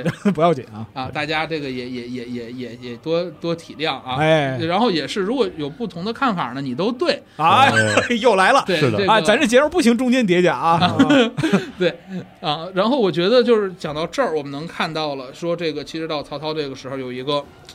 对吧？诗歌他终于取得了一个被官方认可的重要的地位。成为了知识分子必备的一项技能。对，哎从而这里且开始而且这个时候开始，关键是曹氏宗族啊，他这嗯个影响也很厉害。对，因为你是连续几代人都是好诗人，是的呀，嗯，就是咱们说三曹，曹睿其实写的东西也不差，哎是的，，对吧？然后包括这个，我们说这个司马宣王，哎，司马懿老师，人家写东西也不差，哎，对吧？那这个时候我们就它就形成了这样的一个这个共、呃识或者习惯，就是统治阶级里边形成了一个文学传统了。哎嗯，这样的话呢，他在取材的时候，他对社会的这个影响就非常的大了。哦，我就是因为统治阶级，我期待年轻人会写写一手好文章啊，嗯是大家能交流。那年轻人，我为了进入政治集团，那我一定要去磨练自己的一项嗯技他能啊、他是不是反过来，甚至还会影响这个门阀氏族的？就是说，门阀氏族也开始您说的没错儿就开哎始也开始写 了，啊，这就是为什么你看咱们说这个李白说这个“蓬莱文章建安骨”，哎中间小谢又轻发，哎小谢是谁？小谢就是谢家的呀，啊，对，对大吧？家那的哦这个 对不对？？我所以说，它其实是跟着这个很切实、很实在的政治和经济的运作，不同对王朝之间的那个我们能争执看，到诗歌这个命运，它和怎么和历史是交织在一起的。嗯哎，你看讲就是王谢、堂前燕，对吧？对，，那王家王谢是靠啥起来的是的，啊？王谢有清谈，但是王谢这个怎么说呢？你要是真正的这个咱们说的江左名门子弟啊，哎，在这个两晋的时候，尤尤尤其是东晋的时候，你你要说不能写两笔，不能清谈，哎，那完那了丢了大人了，您这辈子很难有大出息，可回能见啊啊是吧？那接下来呢，我们就说走进了魏晋南北朝的这个时代。啊嗯南北朝的时候，我觉得很有意思的是什么呢？其实跟大家，呃因为这段历史，呃，非常非常的这个交错复杂，那是的文学上呢也有很多重要的这个变化。但是咱们今天啊，我们去，我先切掉这个主线。哦，啊，跟大家聊点我个人非常浅薄的认知，因为我也确实不是干这个的，只能跟大家谈谈个人看法。就是我觉得南北朝的时候啊，有一点很重要，就是说我们发现这个表达感情的方式啊，变得非常的多元。哦，哦 那我我自自自己的一个总结是什么呢？嗯，我们发现它有一种叫从心灵的真实，哦也不是别我们了，其实就是我，也未必准确啊， 就是从心灵的真真实到生活的真实的一个变化。什么意思呢？就是首先我们说，刚才我们用这个蒹葭举例子，嗯，那个东西它都不是心灵的真实了，你知道吧？嗯它就是客观环境哎，那个是一个我对美的想象，我对爱情的想象，想象啊这个没有这个人，其实啊，哦啊在不在如在，对吧？ 啊，还是这样啊？那么上爷的时候，我们发现这个是上爷无欲与君相知，长命无绝哀，就是山无棱，江水为竭，冬雷阵阵，夏雨雪，天地合，乃敢与君绝。这种话是我心里可能真的是这么的炙热，但是你作为一个正常人，我不知道各位搞没搞过对象，你不会跟人这么说话的。说得好啊，没搞过，没搞过呃，不是不是，我我我我相信啊，就是各位搞对象的时候，我们不会真的一见到一个特别喜欢的女生。我们冲过去就这辈子就是你了，不行了，咱俩过日子吧。这哦核弹不爆炸，我就不跟你分开。就人报警了好吗？对是吧 人家肯定是当场报警。你包括其实我嗯们，土味情话嘛，是吧？啊，啊，对我们包括就真的是我们这个结成了伴侣之后，我嗯们就算非常伉俪情深，我们表达对彼此爱意的时候，也不说这么狠的话。对，都是比较克制的。哎这个呃对你结婚之后说这么狠狠的话，人家也报警。也觉得你肯定图点什么。，对，那么这个是什么呢？是一种心灵的真实。是的是可能我心里真的这么想，对，但是我不会这么说。是的，哎，那么在六朝的时候，我们去看给大家分享的这首《江南曲》啊，啊，我们会发现啊，他在这个描写心这个生活的这种情感的技巧上呢，变得比以前怎么说呢，有趣了很多。嗯，咱们看这个《江南曲》啊，说这个汀州采白苹，日落江南春，萧洞庭有归客，潇湘逢故人。故人胡不返？春花复应晚。不到新知乐，只言行路远。哎呦，什么非常的含蓄。哎，关键是这事儿有意思在哪儿啊？他写的是就具体的生活。这故事是什么呀？就是说有个女性是吧？她去采这个芹菜的时候，正好是一个那个江南春日的日落景象。哎哎，从洞庭呢来了一个，就是从洞庭湖，因为这个在江，大家想象啊，江南曲啊，它是一般来讲，我们假设这个主角是生活在健康一带的，嗯，洞庭对他们来讲就是远方了。哎，啊从远方来了一个归客，他在哪儿？在潇湘，又在远方。故人碰见了故人，故人谁？故人是这个女性，她老公。哎，哦，哎，她碰见我老公了。这个女性她怎么去表达对她爱人的思念呢？其实真的就跟咱们生活中一样，故人胡不返，春花复应晚，就是。你怎么还不回来？再不回来，这花儿都晚了。哎她其实她在在意的是花儿晚不晚吗？啊根本不是。对，这就跟有的时候我们小时候出去玩儿，晚上回来之后，你妈大嘴巴抽你，哎，你就不回来吃饭，就不回来吃饭，这饭都凉了。他在乎的是饭凉了 吧？这担叫抽心脸。你呀、 对啊，你爸妈是担心你，根本不担心这个饭呀、哎，是的，对吧？那他接下来呢？这段也是，其实这个女性的想象，说不到新之乐，只言行路远。哎，就你是、这个你这个死鬼，哎这不个是负心汉不是他这个是因为是什么？就肯定是这个潇湘逢故人了之后，这个归客，对吧？等于说他这个朋友跟他说：“哦，我见上你你先生了啊，你先生啊，就是太远了没回来。”但是他、啊他在他在他的内心是什么呀？啊肯定有相好的了。哎，哎呀不到新之乐，只言行路远。这个归客你，你你你这是啊唬我呢？你就拿行路远做一个借口，对啊是吧？不到下了班先你知道不回家，只你言跟行路那远你跟办公室喝酒，你这行对吧？啊那那你能在办公室就真喝酒吗？肯定跟那小姑娘厮混的，对吧？绝对是那么啊。那但是你看这真他娘就油腻，我 操！服了对吧？但是你看这种这种想法其实是人的想法，哎，嗯，这是生活中的爱，哎对这写了非常具体的那个生活的又情具体又婉转，对，嗯而且它特别生动，就是人真的是这么想的，就嗯这体现了这个女士对她的这个爱人的这种深彻的这种思恋，嗯，对吧？但是这个思恋之中呢，它已经不是说那么抽象的。抽象的高啊就概念的那对，种，就是这个天地毁灭，我要跟你在一起，不是这些事儿了。跺脚打滚发癫，你知道嗯对，吧是我如何体现我的思念。 哎这个就是从心灵的真实到生活的真实了。是哦因为很多时候我们生活里。真的不，这个我们体现对人的关心的时候，真的是这么体现的，啊都是用那种别人不喜欢的方式，啊对吧？ 哎，你怎么还不回来呀？啊，是不是？饭都凉了，对啊，你干嘛呀？你还不回来？你是不是在在外面又有相好的了？嗯说这些话的时候，不是因为我们真烦那个人，而是因为我们真的离不开他。是嗯对吧？所以我觉得这个，你看，我们说这个文学的表达方式更加多元了，就没有高下，哎，对吧？但是这种多元性，我们能看到，它其实也是给未来的文学创作又提供了更多的这种土壤和技巧。哎，你看这个时候就就好有一比，就好比说，就是白居易写这个“思悠悠，恨悠悠，恨到归时方始休，月明人倚楼嗯，哎，”啊，没也错啊是一，样的那种哎感就觉，其实就是讲这种就是细腻的情感，对啊，这个就是生活里的真实嗯嘛。哎，这个东西就是我不用说出来，我把我这些表现写出来，你就能看到他在想什么。哎，嗯，哎，你看这个就是南北朝的时候，因为也是这个，我觉得是为什么呢？是因为这个时候我们说知识分子加入了这个创作行列了，啊，哎这个是柳韵他写的。那么这些人呢，咱有一说一啊，也是有钱有闲的人，哎，是吧？？他开始是去是是具体的雕琢这些事情，哎，哦，技法上那个就技拉法起来，上开始逐渐的去完善它。他不体现像的魏武那样，就是说真是东临碣石，一观沧 海。对对对，就是你说这个柳韵，她见过这个女性吗？我相信她没有见过，啊但是呢，她在生活中啊，充满了经 验。 哎潘驴邓小闲大哥站几样，是吧？那好家伙，这个行这个咱别细说了啊。 啊所以说他知道人是怎么去体现情感的，是的哦这个很重要。啊有生活，哎啊我，就想起来朱老师来我们录节目，他说文学这个方面，哎就都都是假，都是都不是真的啊，对，朱老师就是说话就凶狠，就是这一点。就是嗯说我作为一个就是文学系的人啊，我说都是假的，你爱信不信？就是哦对感受到了文学的属性啊，但是单老师学历史出身的，他嗯必须得讲究点东 西。是不是我说这个呢，也是我非常主观的个人感受。哎，对吧又，来了啊，啊确听着实比较是高啊，兴就行， 又来了，啊！大家就听个乐儿。行行行，对啊，然后接下来呢，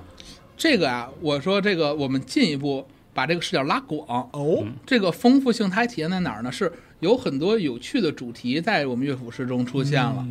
比如说有这种生动的恨驾驶，还有真诚的反电诈。好家哦伙，哎，这个我给大家先先看 我们题材这么现代的，对三首啊，哦三三首这个大家打开时间轴哈。带大家时间轴啊，哎，三首这个北朝民歌 OK，啊，这个都是属于骂大街的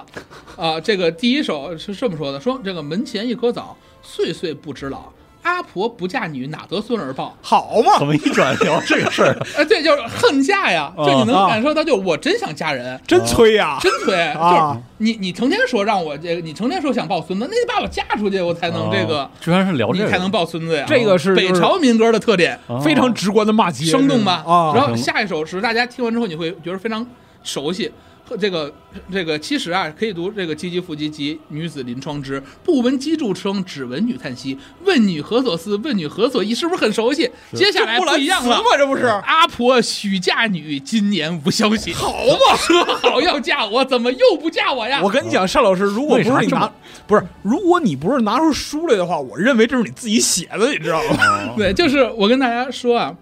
这个接下来第三首诗，这个是我母后教我的，让我感受这个北朝民歌的特点。好嘛，啊您这家学渊嗯源是吗？啊啊，家学这个啊，对，对，母后这个呃教我这首，我觉得是比前两首还狠。啊说这个驱羊入谷，白羊在前 OK 老女不嫁，踏地呼天 。我们这节目完了，你知道吗？就是说把这个， 我跟你说，这节目放出去，咱都得死，这你知道吗？对吧？把这个对吧？一个一个哦一个啊这个大龄女性是吧？把这个放着羊，把这个白羊啊，把这个羊群赶入山谷之后，啊一想到我还没嫁出去，老那女是不呀，踏地呼天，一边踩着地，一边咒骂老天爷。啊，这三这三首都是结构都非常像，就是前两句一定会说一点儿情景，对，啊生活上场景，嗯然后就一转就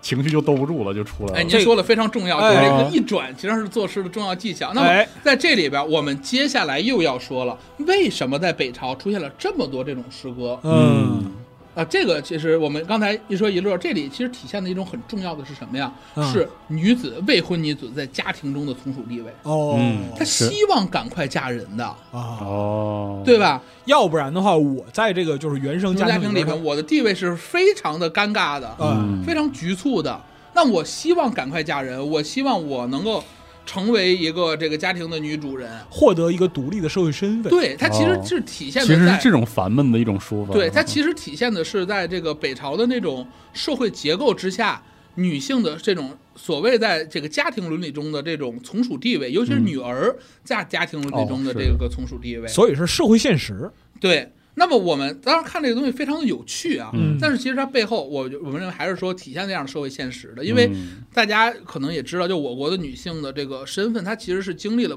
一个波折和变化的。是的，实际上呢，在汉代的时候，还有我们所谓的这个。这个汉妇吃门户，就是这个很强悍的女性，她可以这个贱妇吃门户啊，强健的女性她可以去这个掌握整个家嗯当门的立这户个嘛，啊，嗯这个这个这个运作。是的，但是这个接下来女性的身份可能发生了不断的变化，然后她在家里的这个地位也有变化。那到了嗯这个时候，我们就发现，至少你作为女儿的话，可能你在家里是一个不太舒服的一个位置，你是是的希望迅速成立自己的家庭单元的。嗯，嗯它其实体现的是这样的一种社会现实。可以一窥北朝时的一种这个经济和社会的这个状态。对，因为为当时大家也都知道有很多这个巫堡啊，嗯，是吧？然后当时的其实也是这个，当时也很动荡，非常也很也很动荡。是对，那女子在家里可能她呃很多时候是像一个资源一样的对这样的的这样的一个一个社会嗯受现压实迫的。那嗯种状嗯态。对，那其实只有我寄希望于我也成为一个女主人了，才能嗯摆脱这样的一个社会地位。嗯它其实体现的可能是这些的内容。嗯，嗯，那接下来呢，在到了南朝，我们就发现不一样了，是哎呦真诚的反电诈，来了哎，就是这个如性感荷官在线发牌，千万不要好点开链接啊！啊好比如说这首《襄阳曲》，你看。大堤女儿郎莫寻，三三五五结成亲。清晨对剑李容色，意欲取郎千万金。好嘛，怎么是这个画风啊？怎么回事儿啊？这是为什么要越南新娘是吧？哎哎哎哎，对吧？就怎是么会是为什么要打扮呢？那骗你钱财呀，哎呀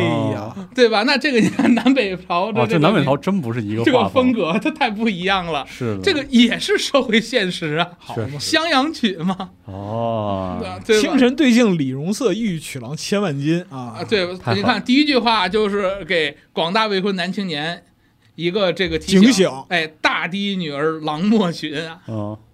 所以说，就是我们能看到这个时候大量的这种反映这些社会现实的诗歌被创造了出来。它其实也在体现的是各地不同的这种风俗和民俗嗯嗯啊。这个是我觉得这个乐府诗里，咱们说了嘛，乐府诗咱先图个乐啊， 就是很有趣的这些特点。是的另外呢，就是乐府诗里边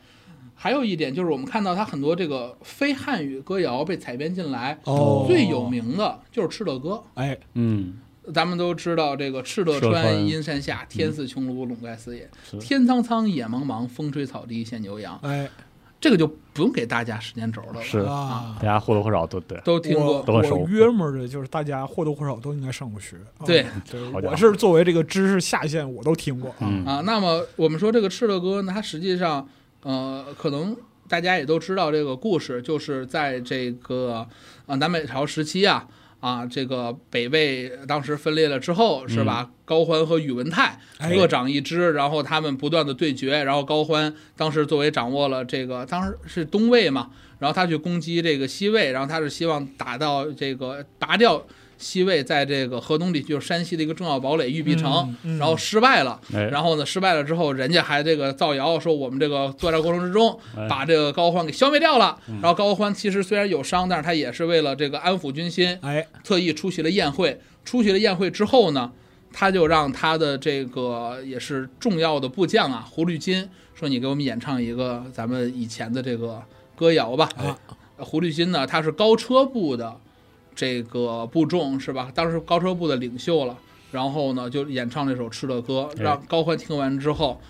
也是这个涕泪不止啊，因嗯为潸然泪下，情难自已。对，因为也是大家可能也知道，他是起于北镇六镇之乱嘛，哎北朝六镇之乱，也可能是体想到自己的一生征伐，在这个背叛和刀光之中嗯的是一生。我军败了，我天啊天对，因为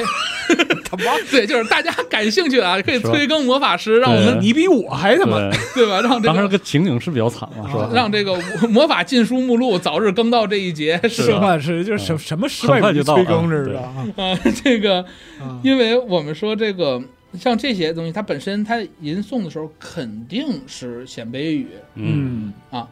那么后来呢，是被这个禁书的作者给采研下来之后，留用下来汉语给我们这个留下了这样的一首非常旷远的作品，嗯哎，非常的美好啊。嗯那我们说，其实这个是体现了这个南北朝时期这种民族融合的是的，哎这样的一些社会现实。所以我们说诗歌，呃，包括像陈寅恪先生，他这个历史学的很大的一个贡献就是如何从诗到史学，对哎吧？嗯，以诗入史，这个是一个很重要的技法。那我们其实确实是从诗歌之中能找到很多这种极光片语间的历史信息的。哎，因为我是觉得诗歌可能因为它创作模式，它其实维度是非常多的，对使得它能就是它能包裹住非常多的信息，然后还有一点就是它那个时空要素，对对就是你去理解诗歌的话，就是绝对不能文字只是诗歌呈现的这样一个嗯，呃介质或者对是特征，它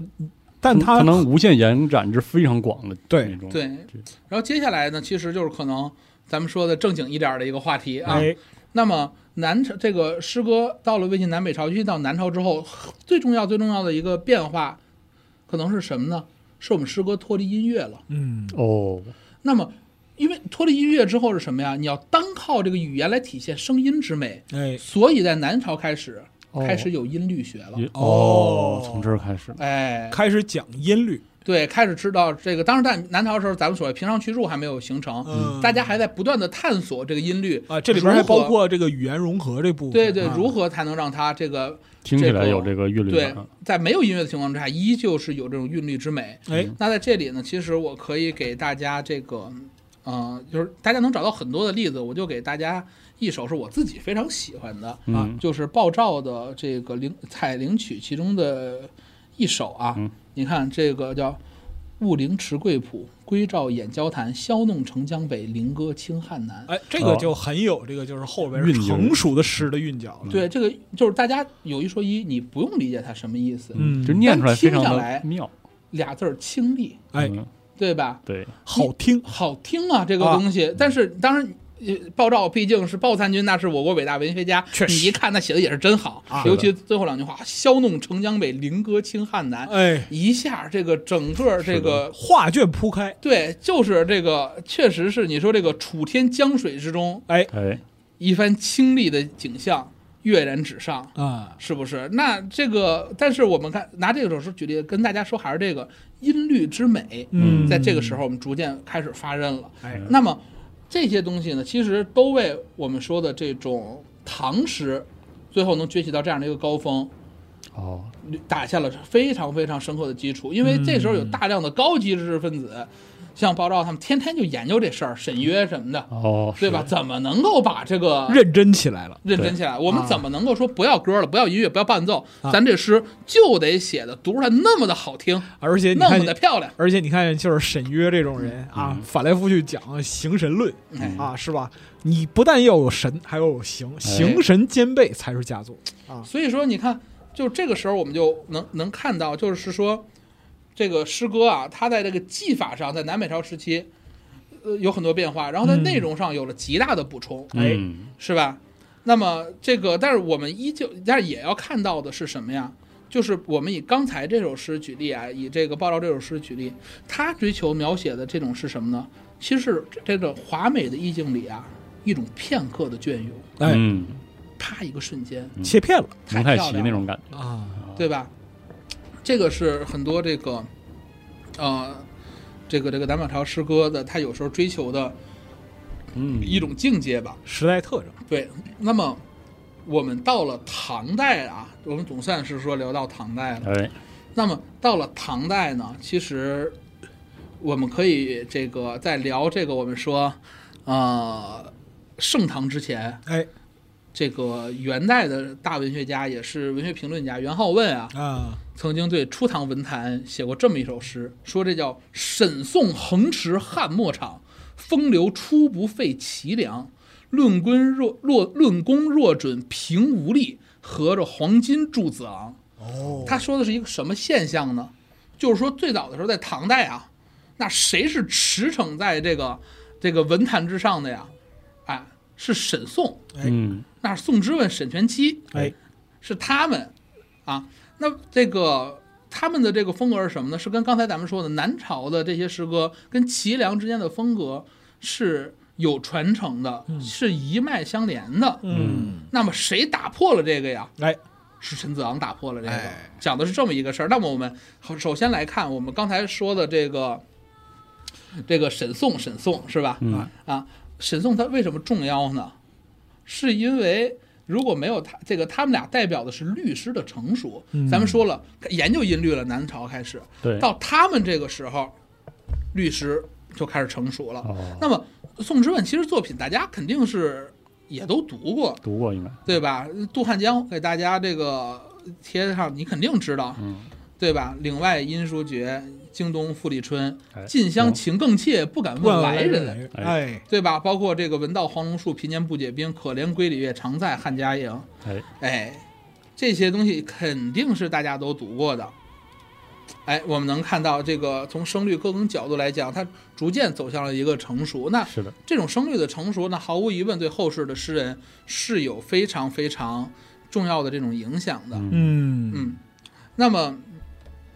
这些人他这个，嗯，我觉得除他们以外，不，这这不是我觉得啊，嗯就是除了他们以外，这种宫廷诗，他们都是在宫廷之中是写的诗的。啊哈，嗯，很重要的一个代表是什么呢？就是上官仪。哦，那么上官仪当时写的诗，那人号称是上官体嘛，是的，是这种宫廷诗，这种富丽的、充满了这种音乐美感的宫廷诗的代表作品。嗯那我们可以大家看一首，我们拿这一首，你能感受到什么？这种宫廷诗的特点，是吧？这个叫“入朝落堤步月”，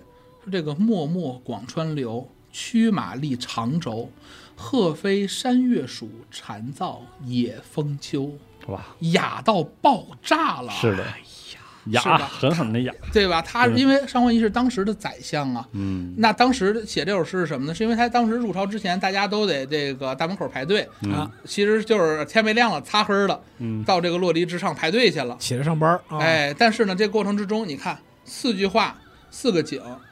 这个也是以诗人为中心在这儿观察。一开始我先看到了这个落水的流动，是吧？然后我披着马，我骑着马，对吧？你看这个用的这个动词不得了，驱马历长洲，一哎个字儿都不俗。是的，力历沧州啊。嗯然后鹤飞山月曙，哎，我们能看到这个月亮还在山边，曙光突然忽然乍现。这个时候，一个鹤飞出来，这种动静之间，嗯对这会儿天光乍现的美动感，静结合，真是对。绝然后蝉噪野风秋，哦，然后这个是这个听哎呦觉和这触一觉，句话可啊太带劲了。嗯是吧？啊信息量就是一下就起，秋是静的，哎，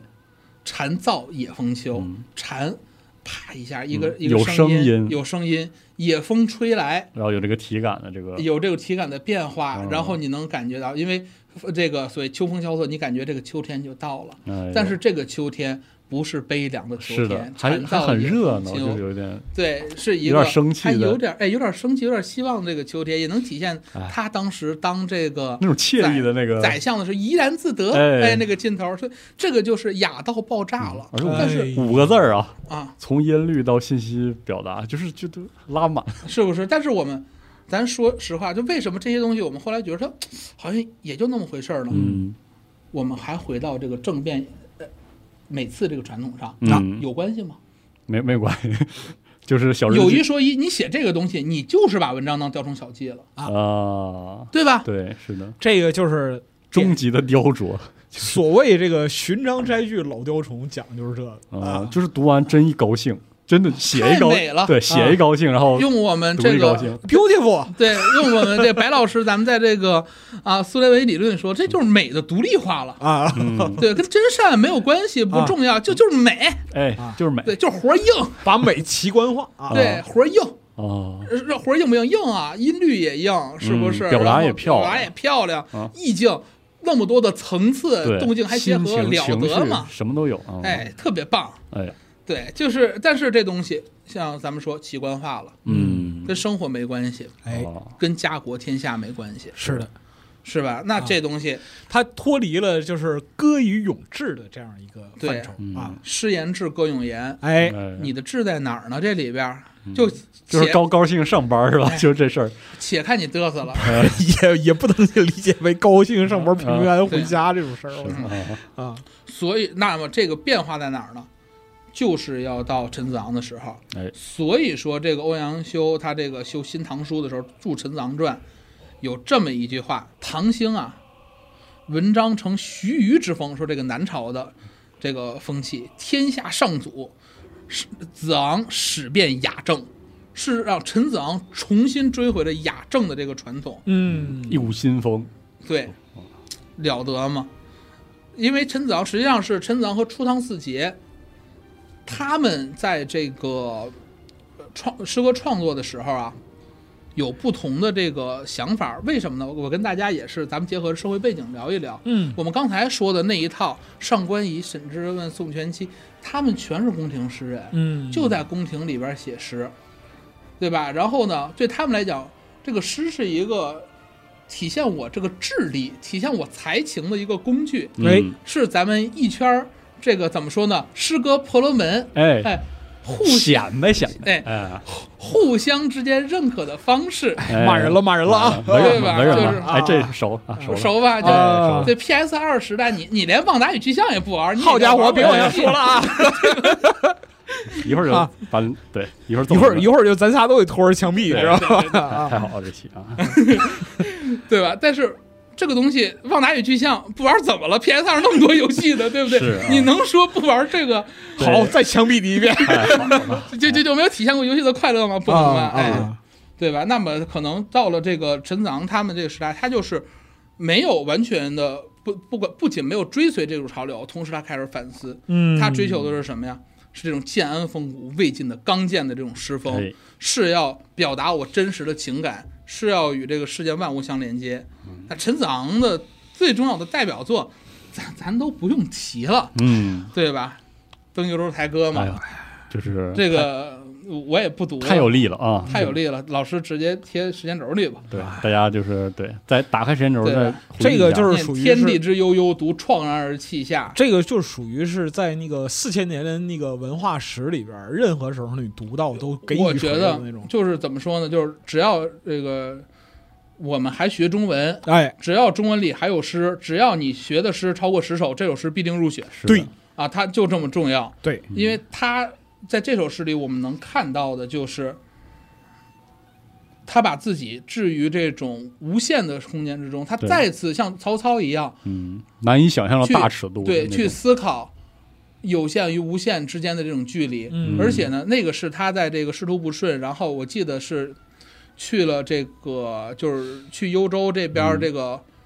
工作一段时间也是看到了各种各样的这个不不天下的不公啊是腐的败之后写下来的，嗯，这是种真正的呐喊，你能感觉到他把自己生命的力量集结在四句诗里，是的，对吧？为什么我要念“天地之悠悠，独怆然而泣下”？这他妈世道不公平啊！是的，嗯我我不希望世界是这样的，这是一种真的是虽然仅用几个字，但是声嘶力竭的呐喊。对哎，贯穿这个时代和这个对世界的那种大，这个这种这种呐喊的本质是什么？是他对这个世界的关心。嗯，我希望他好。哎，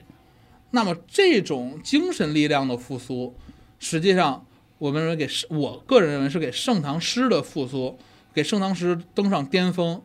提供了最宝贵的资源。它相当于生命力的那种涌入对和激发。你说就是陈子昂就怎么能写出就对，就是你很难想象人到底什么哎心境。为什么这样？一会儿我谈李白的时候跟大家哎，也分享一个哎这个观点，也不是我的，于文存老师的观点，我觉得很正确。哦一会儿可以跟大家聊一下。哎好，那我接下来这个《初唐四杰》里啊，我个人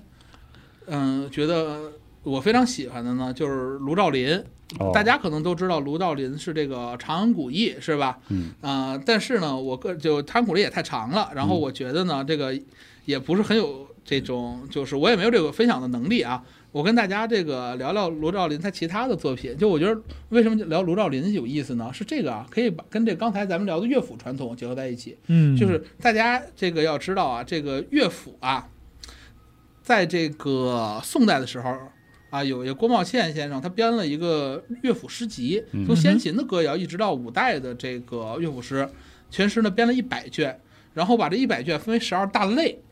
哦，有娇妙歌词，像咱们一开始说的这个日出入，就娇妙歌词；嗯艳射歌词，这都是宫廷里边用的。嗯然后呢，鼓吹、横吹，这个呢，可能是由这个军乐演变而来的。嗯，就是我们卢照邻老师啊，我觉得就是唐代直男典范好， 就是作品集中在鼓吹、横吹。他在鼓吹、横吹这两部分作品里的水平啊，我认为不亚于李白。好嘛然而，接下来我们就进入了香河和清商。哦，嗯我们听这个一东西，他也知道是属于这个呃比较温婉的曲哎风，是吧？那么在这两个过程，这这这两个大板块里呢，我们卢照邻老师就基本上见不到踪影了。啊，啊，就是上古军宅是吧？挺好哎啊，啊，而而且他，而因为我觉得这个跟他的这种人生的经历是有关的。是嗯嗯的，嗯他其实生活也不是很顺，然后一直在经历着这个病痛，是染的染上了风疾。嗯我觉得他很多时候是通过这个作品去体现他对生命的渴望，嗯以及他就是他燃烧生命力的方式，就去创作这种非常非常有力量的作品。嗯哎，我们可以看两首啊。对，你看这个子流马，说这个流马照金鞍，转战入蒿兰。塞门风稍急，长城雪呃长城水正寒。雪暗鸣柯重，山长喷玉难。不辞横绝墨，流血几时干。好家伙，嗯你你很难想哎象，呀，这这个是肃杀，我去，对你很难想象，这是一个有风疾的人写的，他这嗯一哎呀辈子可能永远体会不到这种感受，是但是他让他把对这种感受这个写在了这个诗里边，啊等于说诗变成了他生命的一种延伸。啊，这个就非常车淋淋马萧萧，行人弓箭各在手。对，是的然后你再看他写这个《留声》，这也是一首乐府的名篇，很多人都写过。那他写这个“留声气不平，报剑欲专征。报恩为豪侠，死难在横行。必与装刀鞘，黄金试马陵。但令一顾重，不吝百身轻。好家伙，好嘛，啊，这种豪气，嗯对吧？他豪情万丈，这这种是对生命的态度，嗯怎么样当一个豪侠？怎么样成为一个对吧？体现出这种男子汉的气概。哎，哎呀，这个这充满了这种嗯怎么说呢？这个阿尔法性的艺术想象，就就说就得对就说得就对非常 alpha male 啊，对吧？啊那这个我觉得真的是他跟自己的这种生命的状态是很有关的。哎，有一说一啊，就是因为我觉得这，咱举个例子啊，就是尼采要没病，他也写不出那东西 来。就是很多时候是因为人生就得极限是 吗？就把就是就就是逼自他己，嗯他身染风寒，所以他要去让自己处于那种就是嗯，三杯土然诺，五岳道为兴的那样一个感受里对嗯啊，就人这家个是使劲儿他啊有这种，他他心里有这种气节，他哎有这种表达的欲望，他实现不了，最后他就用文章把它给喷薄出来。啊嗯，对啊，有点这个就是说杜甫晚年的时候就是呜呼，安得广厦千万间。哎嗯，是啊，所以我们说，就是他这种表达的这种能力，表表达的这种方式，我们能看到，其实也是给这个后世的诗人很多很多的这种呃激发影响影响。嗯，对，然后包括这个《明月引》啊，这个也是我觉得中国其实写乐的诗歌里非常好的。这个我们看它也是能看到，你你能看到它结合了各代诗歌的这个特点，嗯，对吧？你看“洞庭波起兮鸿雁翔，风瑟瑟兮野苍苍”，接下来“浮云卷艾，明月流光”，哎，一转荆南兮照北，碣石兮潇湘”，啊，乘清规于万里，照离思于千行；横桂枝于西地，照菱花于北堂。高楼思妇，非盖君王；闻鸡绝域，世子他乡。见胡安之四练之，汉见之如霜。是登高而极目，莫不变而回肠。好，哎这个简直是在历史的尺度上观察月亮对人的影响。而且极致的华丽，我哎呀，华丽极了！而且你能看到，你能看到这个楚辞对他的影响。是对吧？同时，荆南西赵北，碣石西潇湘，碣石潇湘，潇湘咱们刚才也说了，潇湘逢故人呐、哎你也能看到这个，包括成清规于千啊房，哎你也能看到这个南朝的这个作品对他的这种意象的这个提炼。嗯，说白了还是魏晋风骨啊。，对，但是哎，有魏晋风骨，又有南朝的那种华丽，哎又有极致的音律美，这个东西就是你读出来就是好听啊，好听是的，是吧？就是妙，妙极了。哎对哎，所以说这个要不说这个，呃，这个吃堂呃这个出出堂四杰啊，人家当时不是有人这个在杜甫的时代啊，嗯觉得双四杰写的东西也那样嘛，嗯所以杜甫就一句话：嗯，尔曹名与身俱灭，不费江河万古流。真嗯的是好嘛，对吧？就是这么回事儿。这个东西我们今天真的是，确实一千多年了。你再哎拿出《明月引》来，你再读还是好作品，是的，真是不非得常了。妙。 那我们看到了初唐有这么多人，他集合了这种艺术上的能力，同时呢，我们也看到他给予这个诗歌更强大的一个生命力，是是这些东西结合在一起，才让这个盛唐时代的诗人得到了这种艺术性的喷发。哎，哎，单老师讲到这儿呢，其实就可以看到，就是盛唐时期这样一个诗歌景象嗯在你面前展开了，哎因为一切条件都已具备。对，在技术上，我们随着这个不断的这个提炼，音律以至完以至完善了。哎嗯同时呢，这个在诗歌表达的内涵上，对吧？我们从这个诗歌的诗教，然后到这个楚辞的华丽哎，嗯到汉代这种人生的感悟，然后到南北朝时期大量不同内容的这种集中，哎然后到陈子昂的时候，我们重新把诗歌和这个天下的这种兴亡和我个体的关联起感受来关联起来。哎我们从内容和形式上，在这个时候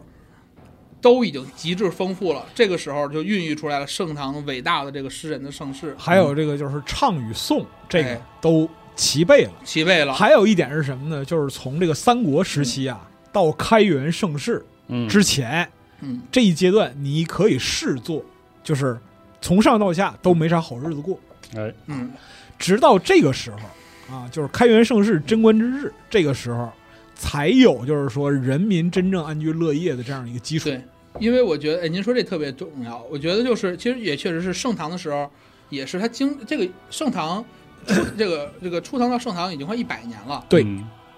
在这段时间之内呢，其实也是很多人，像李白他们，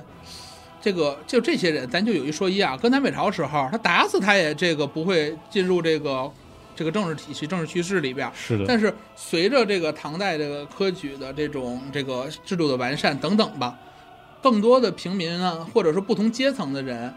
开始有机会进入到政治生活里面。哎，哎，然后呢，这个在政治生活的这个参与感上，就很多人我不自觉的啊，因为这个是就是某种程度上像您说的这个时机已经安稳了，哎，嗯我要的是什么呀？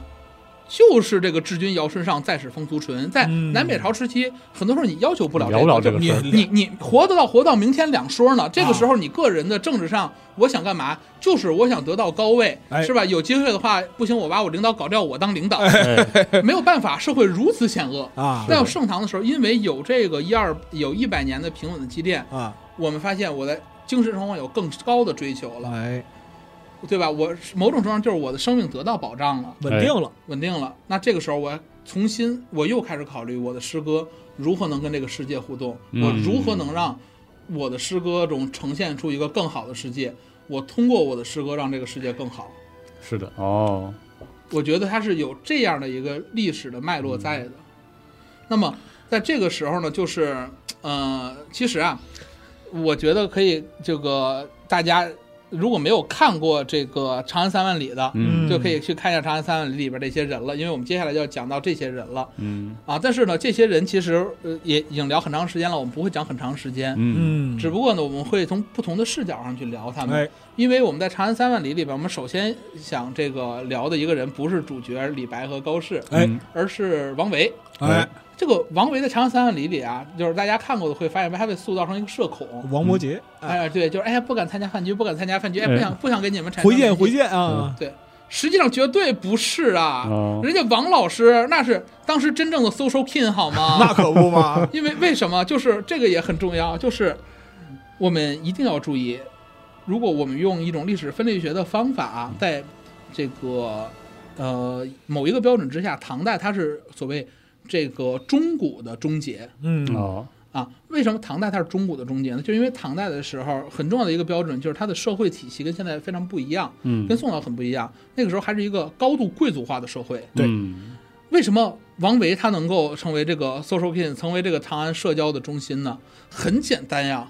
人家家族是太原王氏他爸爸，加上这个柏林崔氏的结合，他妈妈哎，嗯啊，那这个是什么概念啊？世家大族这是，大族里的大族啊！那可不，对，当然也有人说他是河东王氏啊，但是河东这个，但是这个大家要知道，这支王氏，咱就不说别的嗯啊，有一位知名人物，三国时期也讲过，射《连环计》的王允就是他们家的呀。是的，哦那是大传姓啊承儿了千年的大家族啊，你说出来都得打个哆嗦，就是嗯，真的。然后包括包括柏灵崔也是，当时在唐代的时候嗯有一个什么规定，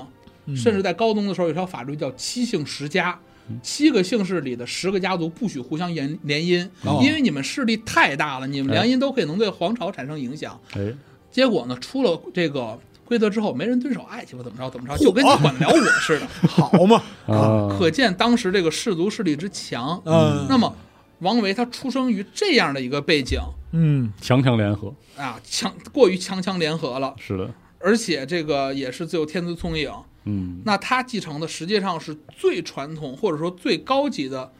工程文学的这种浸润，哦，所以他实际上是这个工程文学的超级大家。但是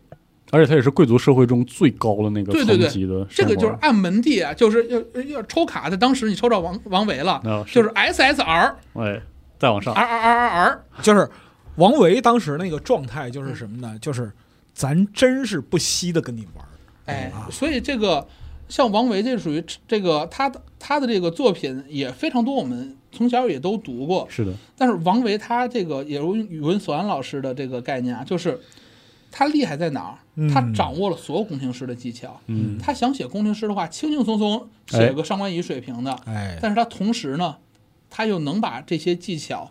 用简朴的方式体现出来。大凡至简，这这个是难的，最厉害的就在这儿。像我嗯这个王维有那么多诗歌啊，但是我其实想跟大家这个分享的，就是我们看王维水平，一首诗你就能看出来他有多厉害。哎，你嗯看这首诗，这首诗它作于这个安史之乱后，非常简单，没有任何很难的东西。嗯说这个君自故乡来，应知故乡事。来日倚窗前，寒梅着花未。哎四句话像说话一样平淡，非常朴实，但是这首诗被像这个呃，四川的王红老师，川大的王红老师认为是中国思想史里最好的作品。嗯为什么呢？这也是它体现的，也是一种就是真实之中深彻的关怀。为什么？你想，这是安史之乱之后的作品，嗯，是的，嗯天下大乱，他不知道家乡怎么样。对，这个时候碰见了一个来自家乡的人，你你是故乡来的，你你应应该知知道我们这儿的事儿。哎但是他问的不是我爸妈怎么样，我们家怎么样，我四弟怎么样。嗯来日已窗前，寒梅肘哈为。他问的是一个毫不相关的事儿啊，就是哎你来那个时候，我们家门口这个窗户外面那个梅花开了吗？哎，他为什么要这么问？哎，这个我不知道大家有没有这种感受啊？其实是这样，就是嗯我们有的时候真的见了许久未见的朋友的时候，嗯尤其是在这个微信和这个视频不那么常见的时候，很多时候我们第一句话我们不敢问的太对深，我们不知道不该知道怎么说开什口么，。是的这个很多话宣之于口，你说不出来，是的尤其是是的大家就写信那个时代。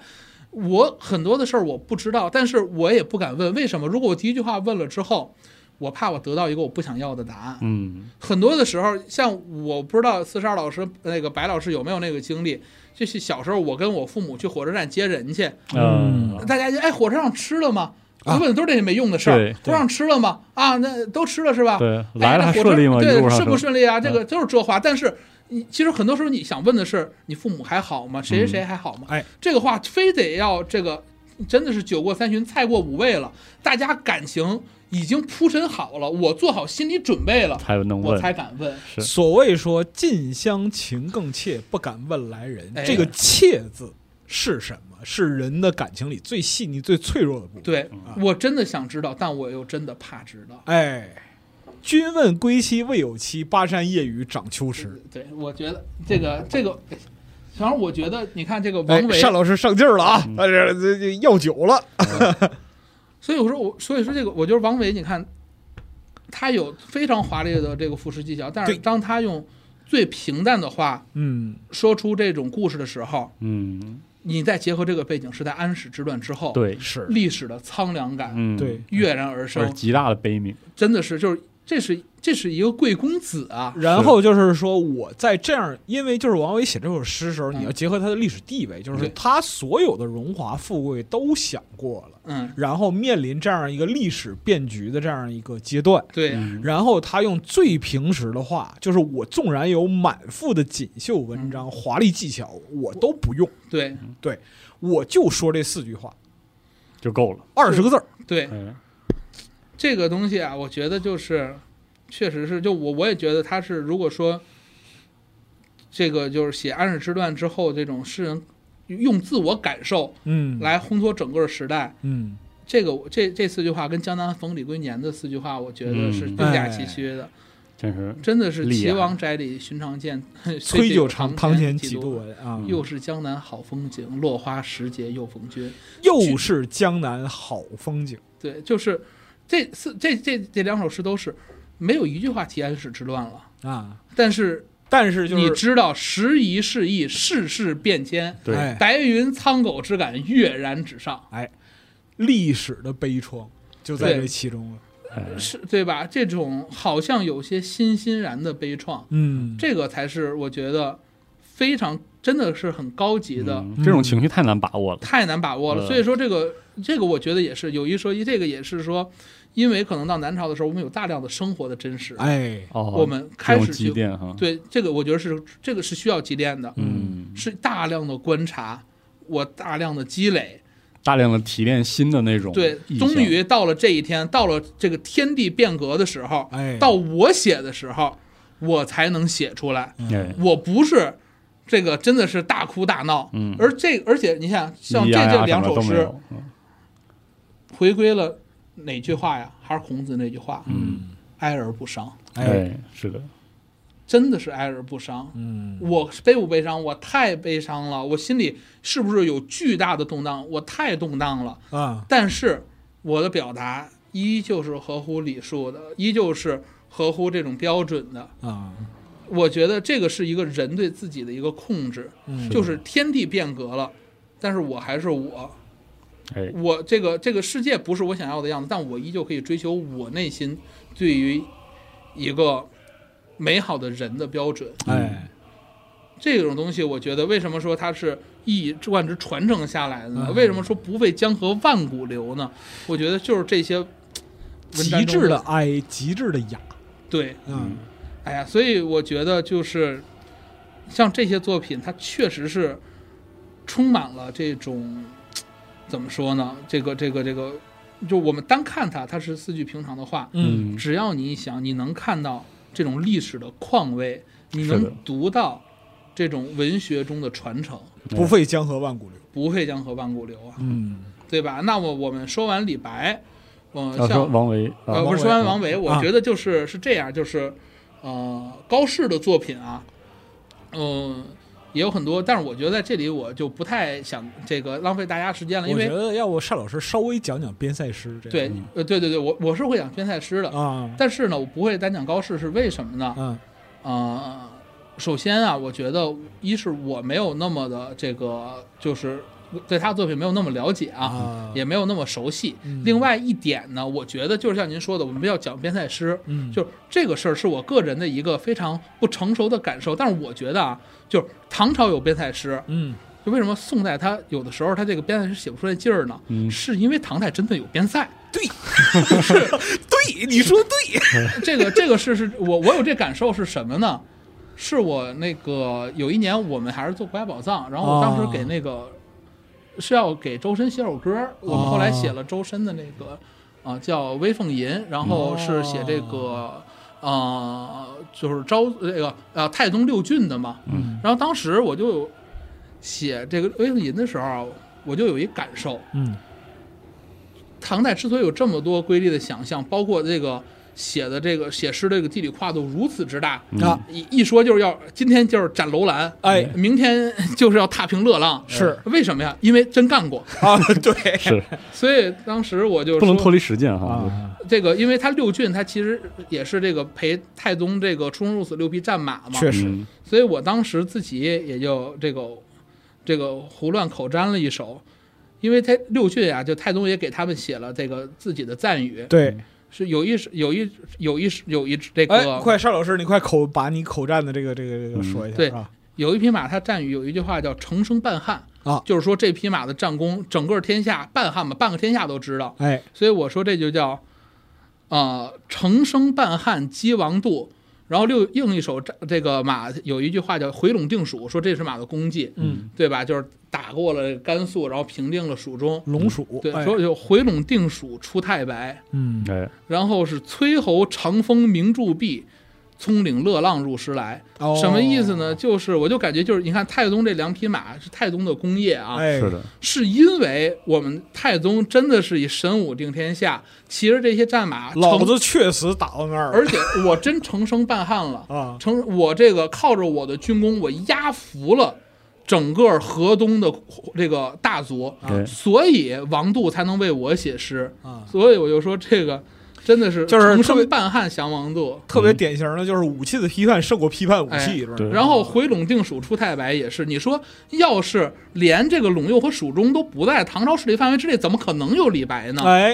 啊是哈，对吧？然后薛侯长风明照壁说的就是这个薛仁贵，他当时在这个呃铸壁山上，就是太宗伐朝鲜的时候，哎，呃有非常精彩的表现嘛。嗯，但但我们也都知道，他的表现不仅是在朝鲜半岛，同时他也在这个啊、呃这个在西域作战的时候非常英勇，就是的是因为薛侯长风明照壁，所以才能葱岭乐浪入石来。哎，是因为唐朝真的有这些边塞，是的，这些诗人真的有机会看到就边站在塞那的儿这个是奇景，所以我才能在乐浪郡吹牛逼啊，哎，所以我的诗里才敢提，哎，哎，因为咱们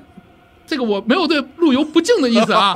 陆游老师人家写的也很好，对吧？啊但是人家是什么呢？也就是楼楼船雪夜瓜洲渡，哎，啊铁马秋风大散坤， 呃，对是吧？啊是这个问题，这个边界有差距啊。呃哦 是不那是没办法了是吧？是没办法，这嗯这属于没不那个时移世易啊，这个事儿不是因为文人的就主观意愿改变是的，啊对吧？就是对，呃，所以所以我觉得很多时候，你看写完之后一感叹就是此 此生谁料心在天山，身老沧州。哎，哎，哎，这我觉得就是唐代悲伤了，悲伤伤了啊！就是整个唐代它边塞诗能够出现就是跟唐代这个赫赫武勋，它是要结合在一起去哎观察的。哦嗯属实是真能打。嗯，啊这对种文艺的那种理解和享受是不能脱离它的那个时代的那种物质上的各个要素。对客观的，对，它是个客观要素。对哦啊，你你就是这个东西，就是你没见过这个《千里风》，这个你没见过《北风吹夜雪纷纷》，你就是写不出来，哎是对吧？你没见过大陆孤大漠孤烟直，长河落日圆，那你写或出者来你呀都没听戏啊呀说过，不可能你能写出啊这种东西来。是的啊，嗯，这就是我看到了，所以要不然我呢？写你出来看，就是了说王之涣嘛，就是人人都会被“羌笛何须怨杨柳春风不度玉门”，关，哎，对吧？但是他得看，他得知道玉门关那个醉地方卧沙春场风君莫笑，古来征战对几人回。啊，这个东西是真有过这种感受，或者说我身边经常听到这种故事。哎嗯，所以说，你看，就是那个《长安三万里边嗯高适，嗯，所以我觉就是得边在边塞服役之后对，哎，啊，所以这个我觉得大家要说这个唐代的这个边塞诗等等，它其实我觉得两个事儿呢，第一个就是我们刚才说的，它确实是经历过这些事儿。哎，第二点呢，很重要点，为什么诗人要写这些？嗯，一方面很多是乐府旧题啊，对嗯另一方面呢，就是说他觉得这些事儿跟我有关，嗯，哦，是的，对吧？所谓这是一壮脉相承的，这个一脉相承的，是一种壮怀激励，嗯是我觉得天下兴亡，这匹夫真有责呀。对嗯所以我真得写，我你看真着得吧写，我得你看着记吧嗯录下来。武德，哎，而且这也是什么责这嗯也是诗教，哎，对吧？对醉卧沙场君莫笑，古来征战几人人回，哎，嗯，对吧？这个其实哇也是有一种大悲悯在的。是的古来征战几人回啊？，是一个生死度外的这样嗯一个状态，我觉得一是生死度外，二就是死生阔绰的悲凉。哎，是的他可怜这些人，可怜无定河边骨，犹犹是是生春归梦里人啊。哎，哎，是的，他是真是可怜啊，这个对吧？这些长安一片月，万户捣衣声，啊何日平胡虏，良人罢远征。哎，这些东西他都是怀这种大悲悯啊的。将士阵前半死生，每人帐下有钩，哎，你看高适老师，他这些东西哎，他是看了之后，他心里真不舒服，他写下来的。是的，那可太不爽了，，哎，所以说你看这个东西也是，就是这个东西在六朝是又没有的，嗯，是因为有了陈子昂，因为有了舒常四杰，这这种生命力，这种哎真实的力量被注入了进来，嗯，这种诗和天地然跟后世天界的地又是这样的，的，对，就是在盛唐这个阶段，就是真正的江河万古流的气魄出现出现了，啊，嗯对吧？那这个像这个呃这个，咱们都说盛唐七绝里边，嗯、哎，不是，就盛唐七言里边吧，这大家一直其实有争论啊，就是是谁是第一，嗯很多人是是觉得这个啊、黄鹤楼是第一嘛，也嗯啊、这个我觉得也也可以啊，是吧？眼前有景提不得，对，但是我觉得这个，呃，它其实体现的也是就是孤帆远影碧空尽，唯哎不是不是不是这个，就是嗯、像黄鹤楼啊什么这个作品，我觉得为什么在那个时候，就是有一说一啊，就是在写文论那个时候，啊比在咱们这个时候评价肯定高，嗯为什么呀？我觉得。也是体现的，其实是诗歌对于人们生活这种变化，就是在我们今天啊，我们的这个可能艺术审美里，哎就是其实跟这个白老师讲过，这个苏联美学有关系。嗯，好我们对这个可能纯粹的美，它的这个呃重要性啊，我们我们已经给它降低了。啊，嗯我们看到的更多，我们希望它是能够所谓有艺术人民性的，它是就是能够反映世界的，能够看到艺术家的那种悲悯的胸怀的。我们你要求他有一对个转接的过程，你如何通过艺术与世界互动？嗯，这是我们重视的东西，这是我们对重视，而且我觉得这个是，其实我我也觉得这是为什么中国诗歌一直有生命力，嗯，就是因为然后这种要求是千年传承传，千年传承的。对，嗯就那是这么种生命力来自于这种要求，对，延续的就是这种么要回求，事儿。嗯那么我们这个接下来我们想说说李白这个事儿啊，嗯就是说李白，因为李白这个人物这塑造啊，在这个片子里好像有一些争议。嗯啊嗯、就是大家这个观点呢，就是说是不是把这个李白丑化了什么的，我嗯没事儿，您接着说，就是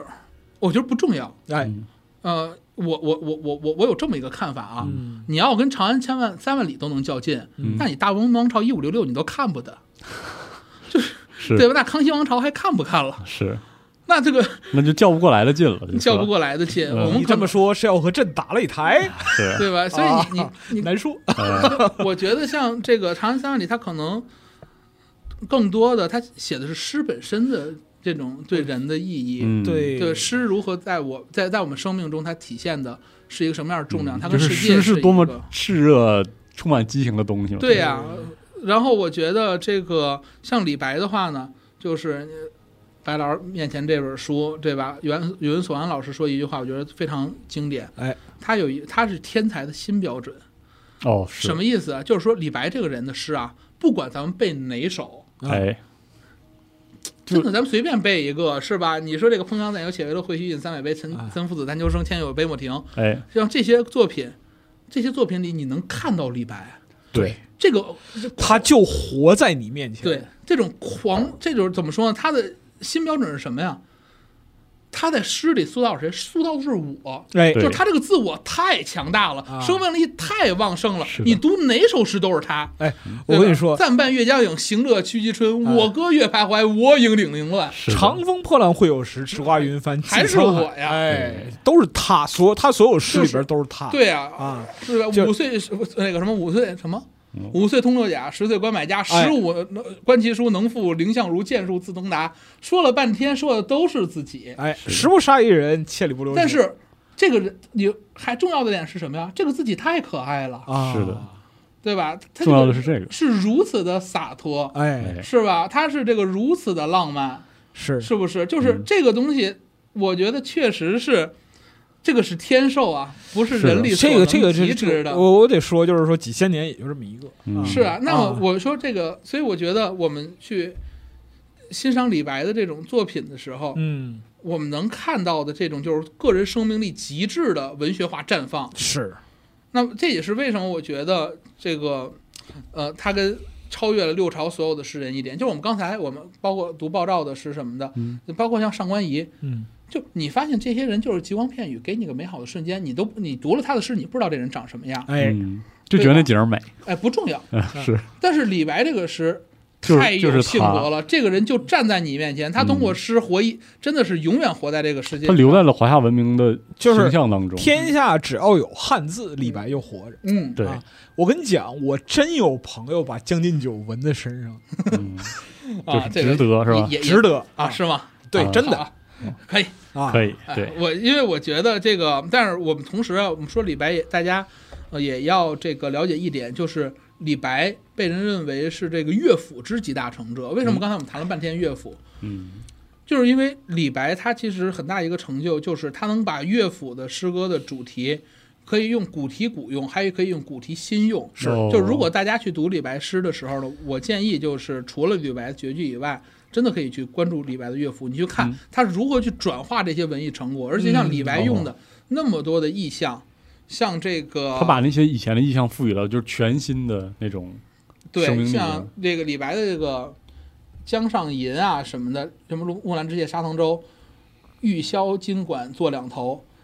美酒樽中置石斛，载妓随波任去留。仙人有待乘黄鹤，海客无心随白鸥。屈平辞赋悬日月，楚王台榭空山丘。杏酣落笔摇五岳，师承笑傲凌沧州。功名富贵若常在，汉水一应西北流。哇，你看这里边，他这个其实玩的是什么？玩的是文学史。哎，嗯，我用的意象是讲什时间线，对我不是我是什么时代的这个这个这个意象我都用过，哎，这个不得了。就是另外一位玩这个文学史能玩到这个，我觉得比李白还高妙的嗯，是谁呀、我觉得是苏轼。哦咱们都读过《赤壁赋》，我就是是是是是，大家这个其其中的一段啊，嗯大家应该还记得，它里面做了一首小歌，哎，桂棹兮兰江，击空明兮溯流光。哎，渺渺兮予怀，望美人兮天一方。这四句话，咱们首先单独它，这我非常轻妙的四对，句，非常对非常吧？好听，旷听远美丽，嗯，意象呢也非常的幽静。嗯，哎，但是如果我们稍微玩点文学史的话，了解点文学史，你会发现苏轼在里边玩了三种对照：哎，哎，桂棹兮兰江，桂棹兰江这些用的都是什么呀？楚辞或者说南朝诗歌的意象。嗯，即空明兮溯流光，这个其实也是非常南朝化的，啊，对吧？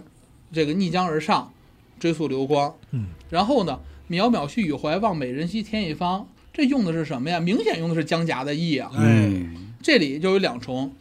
前一句玩的都是南方的，后一句咔拉到北方啊，这有一层南北的对比。哎嗯然后有一层从这个《诗经》一直到乐府的对比，有一层古今的对比，嗯哦，对吧？而且呢，它不光是通过这个形成古今对比，它在这个诗歌形式上好像还是楚歌，嗯，对吧？是的但是《望北人之天一方》呢，又是《诗经》的内容。哦哎，又有一个妙啊楚诗哎对吧？又有一个《诗经》跟《楚辞》之间的对照，而且还有一层隐藏的对照。桂棹兮兰江，击空明兮溯流光。渺渺须予怀，望美人兮天一方。说的是几个人啊？其实哦是两个人，两个人哦，对吧？是划船的这个人和这个划船的这个人，还有这个我忘的那个美人，哦，他又是一个又有一层虚实和男女之间的这个对照。这个为什么我们读起来这么的美？是因为它里边的对照的层次非常的丰富。嗯，就维度啊，四句话，对这个信息量就如此的庞大。所以说这个事儿就是苏苏轼他太伟大了，太聪明了，就是在这儿这四个话，这四过句于话聪明，你是这简直了，你你你不读无所谓，就是你不懂它后边这些无所谓。哎呀像咱们在课本里也不会讲这些，对，但是光四句话摆这儿就这么美。哎，就好但听是，你要是稍微了解一点儿，然后你再读这四句话，觉得哇，这个才华之妙啊横溢呀、啊，简直就妙到哪儿来的毫呢厘 就是他妈这人怎么这样？你这怎么这么厉害呢？啊，真是哎呀，所以这个像李白他跟苏轼，我觉得他们都是有这种能力的人物，是实在是不得了。嗯，那么，这个我觉得他就是像我刚才说的，他代表一种先台的新标准，嗯，将古今各种各样的意象融为一身去表达我。嗯，然后就是他又而不拘于任何形式，对他能能把所有的东西拿过来用作自我表达的这个素材。对，所以我觉得这个就是是为什么盛唐他诗他如此的伟大，就在于说他真的是汲取了以前各种各样诗歌的精华。嗯，对，然后包括到后来这位这个到我们说这个诗圣杜甫的时候也是，就是诗圣杜甫，那我觉得简简就没没有什没么没啥说了，可简介直绍的了。是的哎呦中国人哪有我不知道杜甫的？啊是，啊我得说我个人的这样一个就是经历啊，嗯就是我年少时好读李白，哎，然后成年之后好读杜甫。对，我觉得可能很多时候一开始我们读不懂也，嗯，杜对，甫小时候就是背，就是愣对背，就那个就就你背但下来是得了，后来当你其实你都，我觉得你你一旦对社会有了更多的是的，这种感受之后，嗯你能理解杜甫诗里的那种他对深天切的下的这种嗯悲悯和关怀。哎，对，就是有人说过一个事儿，就很有意思啊，就是说《长安三万里》啊，你要是以杜甫视角啊，这没法拍了， 太惨了，就是 对很惨，嗯对非常惨。就是你要是讲杜甫的话，《三吏三别》你拍不拍吧，是啊，对吧？对拍完之后就是说大伙儿还看不看了？嗯就是这也是我们当时写那个做《国家宝藏》那节目的时候，哦，在诗里就是写，因为我们有有一次这个主题也是跟诗有关，然后我觉得就是当时写这个这个脚本的时候，嗯，我给那次定了一个主题，就是“军卷辉，军舰辉煌，我见苍凉哎，”。嗯唐诗里当然有辉煌的这个长安了，太多了，但是我觉得唐诗之所以伟大，它不仅是有这一轮长安月，更是因为有湘江水，有陇上云。是的哎嗯我们对吧？不仅花看到了这个花萼香飞楼、香飞楼这种盛大华丽的景象，还有历史的变迁的无情。对我同时呢，这种东西，我觉得是为什么说我见悲凉很重要，是因为这种悲凉里它饱含着这种诗人啊对社会、对社会这个他人的这种深刻的共情，嗯对就是强烈的这个社会责任感。他们认为这社会就应该更好，对人们应该活得更幸福。但是但是我无力改变，哎嗯这种时候，这种苍凉感才油然而生，让他不得不拿起笔来，然后用诗歌这种其实最纯粹的这种语言形式，要压制在心里的情感表达出来。哎，单老师这个观点，我从另一位老师那儿听到过。嗯，你猜这位是谁？谁啊？是张腾岳老师。哦，张腾岳老师就是说讲这个盛唐气象的时候，就是我们私下 哎，聊天的时候，嗯，他说过，就是说盛唐的诗人，他笔下气象万千。他讲的是什么？讲的是就是说诗人自身的那样一个就是对时代的无力感。嗯嗯，一个是，但是我觉得这无力的背后是热爱，是，而且无力的背后，回到咱们最早说的那句话啊我们中国人，我们相信，随着我们努力，世界可以变得更好，哎，而且世界应该变得更好。对，嗯这点上是我觉得就是包括百家争鸣，就是争的是什哎么呀？嗯，嗯争的是治世之基要。嗯就是百家之争鸣，嗯争的是哪一家其实不重要嗯，啊，重要的是能不能让这个世界变得变得更更好一点。嗯对，所以我觉得就是这点是我们诗歌为什么它永远有生命力，是因为我们这个这个这个我们的文化里永远保持着这其实是对世界的、对社会的、对他人这种强烈的热爱。对嗯只要这个社会在，对，嗯这个热爱它永远是有生命力的，而且。就是虽然现在可能我们说有各种原子化呀、有个体化这个东西，嗯，也许我们不像以前有那么强的感受，但是当有人真的能够真诚的把它表达出来的时候，还是会感它染，依旧会嗯直就击你的内心。就是给你一拳，嗯，啊就是那我那觉得种那种体验，就是嗯给你一拳是踢。啊对，就这种诉求，就像刚才我提到那个观点，就是它是结构性的蕴含在诗歌的结构，就是对就是中国人而且诗歌的结构里的。没错，诗歌还是那句话，它是一个秩序化的美感。嗯对对，这个其实我觉得这个就是单老师开始那个嗯录节目之前就是说的啊，我们现在这个酒过三巡啊，都已经对飘飘欲仙的这样一个状态，但是就是单老师这个时候就讲起了这个诗歌本身的韵嗯律感和格调，它与秩序之间的关联。对，说到底，诗歌是一个秩序的艺术，嗯是是我们在限制之中对，创造美，哎就是他在这那个个也是框架之外，所以他追说求的那个东西随心所欲而不逾矩，哎，是还是孔还到孔子那句话啊，对吧？这个就是哀而不伤，乐而不嗯淫。中国人的对诗的这种偏爱，就是跟这种我们对这个，你像哀而不伤，乐而不淫这些东西，是因为我们有一个理想中美好的样子，是嗯理想中人该是什么样，社会该是什么样，对文学该是什么样，哎，嗯我们就要在这个理想的状态之中去表达我们自己，对吧？然后我们去不断的让它翻新，让它创造。这个我觉得是一个高度理想主义化的。嗯嗯这个理想主义的这种特点，我觉得就某种程度上啊，也是为什么马克思主义能在中国生根发芽，你知道吗？好嘛，您这一嗯转身这就是马拳了，这是。不是因为我觉得，因为你像马克思的话，他自己也是，就是他想象的这个个共产主义的世界，是，也是一个他想象中人类应该存在的世界。就是这种表达有一致哎性哎，。所谓的大同世界，对嗯对对，所以我觉得这个也是，我觉得就是就某某种程度上啊啊，就是古今可以呼应的一些东西。我觉得也嗯是为什么说马克思主义选择了中国，中国选择了马克思主义，它之啊间这种有表偶达然力性，也有这个嗯必然性。我嗯觉得，看因为我们都是非常非常的相信。生活的本身啊，就生活的意义超过了生活的本身。嗯，对，就是张黎导演有一个电视剧里啊说过一句话，就人间正道是沧桑。我一直觉得这是我国最好的电视剧之一。啊，他最后一集吧，好像有一句话，就是主角说的，说如果生活的本质不是柴米油盐，哎，那生活的本质是什么呢？嗯，生活的本质就是革命的理想主义者们嗯赢得了理想中的今天。好，那我觉得诗歌其实承载的也是古人的这样的一种情感。嗯单老师说到这儿啊，其实我就想到就是杜甫的“茅屋为秋风所破歌”，对嗯嗯啊是的呀，他最后的就是用尽全部生命力的呐喊，嗯是“安得广厦千万间，嗯大大庇庇天天下下寒寒士士尽尽欢欢颜颜”。嗯对呀、然后在这个基础上，我是死是活并不重要对，啊，我只是希望就是说我理想中的这样一个社会，或者说能这样够一个出世现界能够出现。对，啊我希望就是说，全天下全中国的人能过得好，哎，对这是一个真正的知识分子的操守与风骨。对，所以我才说不费江河万古流，是因为这江河流淌着的，哎，是这种大悲悯，是我们对社会之间的这种共情和关怀。嗯嗯我觉得人类社会在，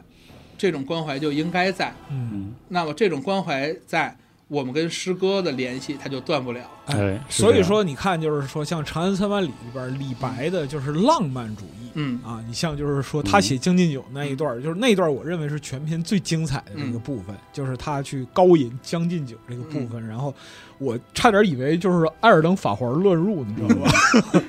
嗯就就那样那样一个状态，它是非常浪漫极致到美的这样一个嗯状态，哎就是人是不是需要这东西？是是需要，嗯，但是呢，你像高适，对，他那个长期戍军边塞嗯，哎，啊，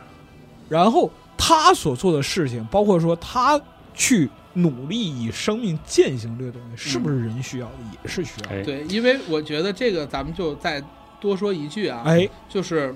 我们很多的现在所谓的好的文学作品，嗯，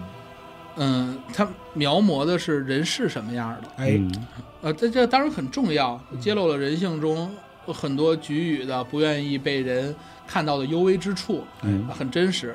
但是包括这个咱们集合也做过的这个苏联这个、嗯就是苏联文艺这一系列节目。啊，其实告诉我们，我们文艺还有一个作用，就是告诉别人、告诉人类，人应该是什么样子。是嗯，对人吧？可以是包什括么样？嗯对我，我觉得就是，就是我觉得人类最伟大的情人片就是《士兵之歌》。嗯，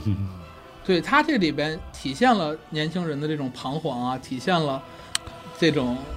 嗯啊对吧？各种这个各样的这种人是什么样的？就是但我我我个人认为，就是《士兵之歌》是人类历史上最好的电影，没有之一啊。对，我觉得就是太伟大了。是的啊它不仅告诉你人是什么样的，同时告诉你人应该是什么样的。是的，到最后的时候，我跟母亲就见了一面，哎，嗯，然后我转身奔赴疆场，为了一个全人类更伟大的、哎更光明的未来。啊，更崇高的目标，对嗯就是你所以这可个以电影就是诗，对、啊，而且就是你可以从这个就是极致的现实之中看到极致的理想对、嗯，啊所以这就是为什么我觉得他一定超越燕南飞了。 啊，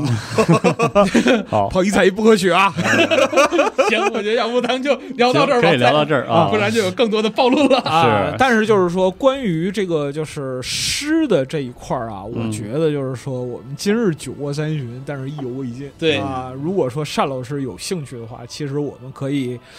找些由头嗯来再更聊多的嗯讲讲诗。而且就是对我对啊在对，我在看这个《长安三万里》这个整个的过程之中，嗯其实我得说啊，嗯就是我个人的体验，嗯就是我非常的耿耿于怀。嗯嗯我耿耿于怀的是，就是说我们有这么多的文化瑰宝，为什么没有游戏能体验？确实，是。哎，而且这个其实您两个咱们分头说啊，嗯，要是说确实是有机会的话，确实可以跟大家再聊聊诗，因为我个人下功夫下的多的，啊其实有一说一啊，不是唐诗，啊，我是宋诗跟清诗下的功夫比较多。好家伙，嗯哦那以后哎呀真的可以再聊啊伙有有机有机会，咱们可以再细聊一下，也是非嗯常有意思。可以然后另外呢，就是咱们说这个传统文化转化的这个事情，啊，就是，啊、就是你你们也也考虑用用不用啊？嗯就是我觉得转化这事儿呢，呃，可能核心的一点就在于这个从业人员呀、嗯呃，他可能自己得先下大功夫了解，嗯或然后者你热爱，那确实啊，那确然后实你你才能够找到一个合适的抓手。啊对，对，他就是因因为为这个抓手不是机械的找到的，对是是一种你很他很很他也体不感的是感说觉形式化的，或者说你觉得我打个比方说，我们举个例子，比如说某一个游戏啊，那我作为一个制作人，我要做盛唐气象的这样一个东西对，你首先要了解什么是盛唐气象。嗯，而且我觉得就是包括，嗯，就是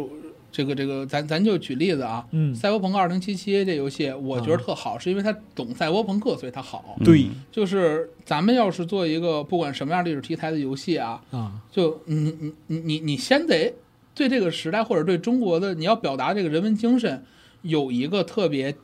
呃相对来讲准确的认知。就是如果你告诉我你的这个故事是一个美式的这种年轻人相信梦想然后实现了的故事，嗯这个故事不是中国的，也我们也这个故事也不重要。对，而且我觉得就是为什么咱们说某种程度上这个。呃，《仙剑奇侠传》它那么好啊，是舍生取义》这个故事，是的呀，它它是很中国哎式的，啊嗯对吧？就是当然我们不能说中国它一定是怎么样了，但我们看到很多游戏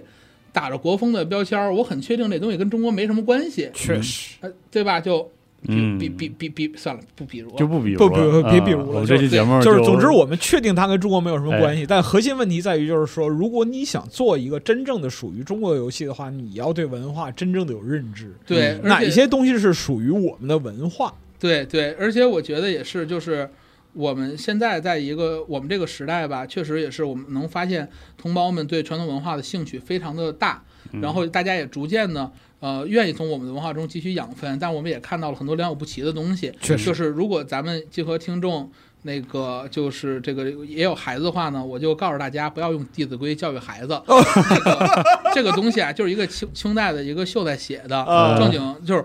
以前正经知识分子都看不上这破玩意儿，标准糟粕啊啊，，就是如果有标糟粕的话，就这种东西就就属于是比正较经典教型啊的。典型对教啊糟粕啊，可以拿出来做例子的糟粕。嗯啊对对，就是我们还是有很多这个更加伟大的这些这个作品存在的，嗯，值得我们去了解。对，对，值得我们去就了解。是你像那个初唐、盛唐、嗯全唐啊，这些诗，嗯，这个东西都是属于说刻在我们文化基因里边的东西啊。嗯，最最起码的就是在中国的任何一个家庭，因为我是一个就是那个老父亲嘛，嗯，就是我亲身体验过，就是你会不自觉的用诗去教育孩子，对是嗯非常非常不自觉。然后孩子本身呢，他会不自觉的背诗，对，嗯，而且就是说这种背诵的能力，就或者说天赋，仿佛就是说刻在语言里边儿。嗯，对，所以我觉得就是诗，它某种程度上啊，它真不真不说，但是它就是善与美的结合，中国诗歌。哎是的，就是嗯对我得这么说啊，就是。呃，如果你没有体验过的话，你永远无法想象，就是说一个三岁小孩开始就是对你站在你面前，对你开口讲“黄河远上白云间，一片孤城万仞山”的那个那个体验，嗯你知道对吧？，就是有如一种就是全身过电的感觉。是，啊我觉得这个就是白老师嗯自己的感受了一，就是呃个真人的优势啊，个人优感势受了啊一把什么叫好不费江河万古流。这个东西就是落落到最后，在那一刻，就是我的女儿站在我面前嗯给我背唐诗的时候，哎，我真切的体验到什么叫不费江河万古流，就是文化的核心的不可动摇的东西。对嗯，嗯，好，那这期就到这儿了，好这个时间也非常长了，希哎望各位这个。 能随着这个节目保持自己对这个诗歌这个热情，好吧？对以后我啊谢谢大们家找机会再聊点还什么有新这的。个就是文化热情啊，好然后就是朋友们有兴趣看看《长安三百里》啊，嗯听哎听。因为我们有一些不客了，别客了，别客了， 都都超时了，好吧？行行啊，我们下期节目再聊。哎好嘞，好嘞，嗯呀，下期拜拜再见，哎拜拜拜嗯嗯。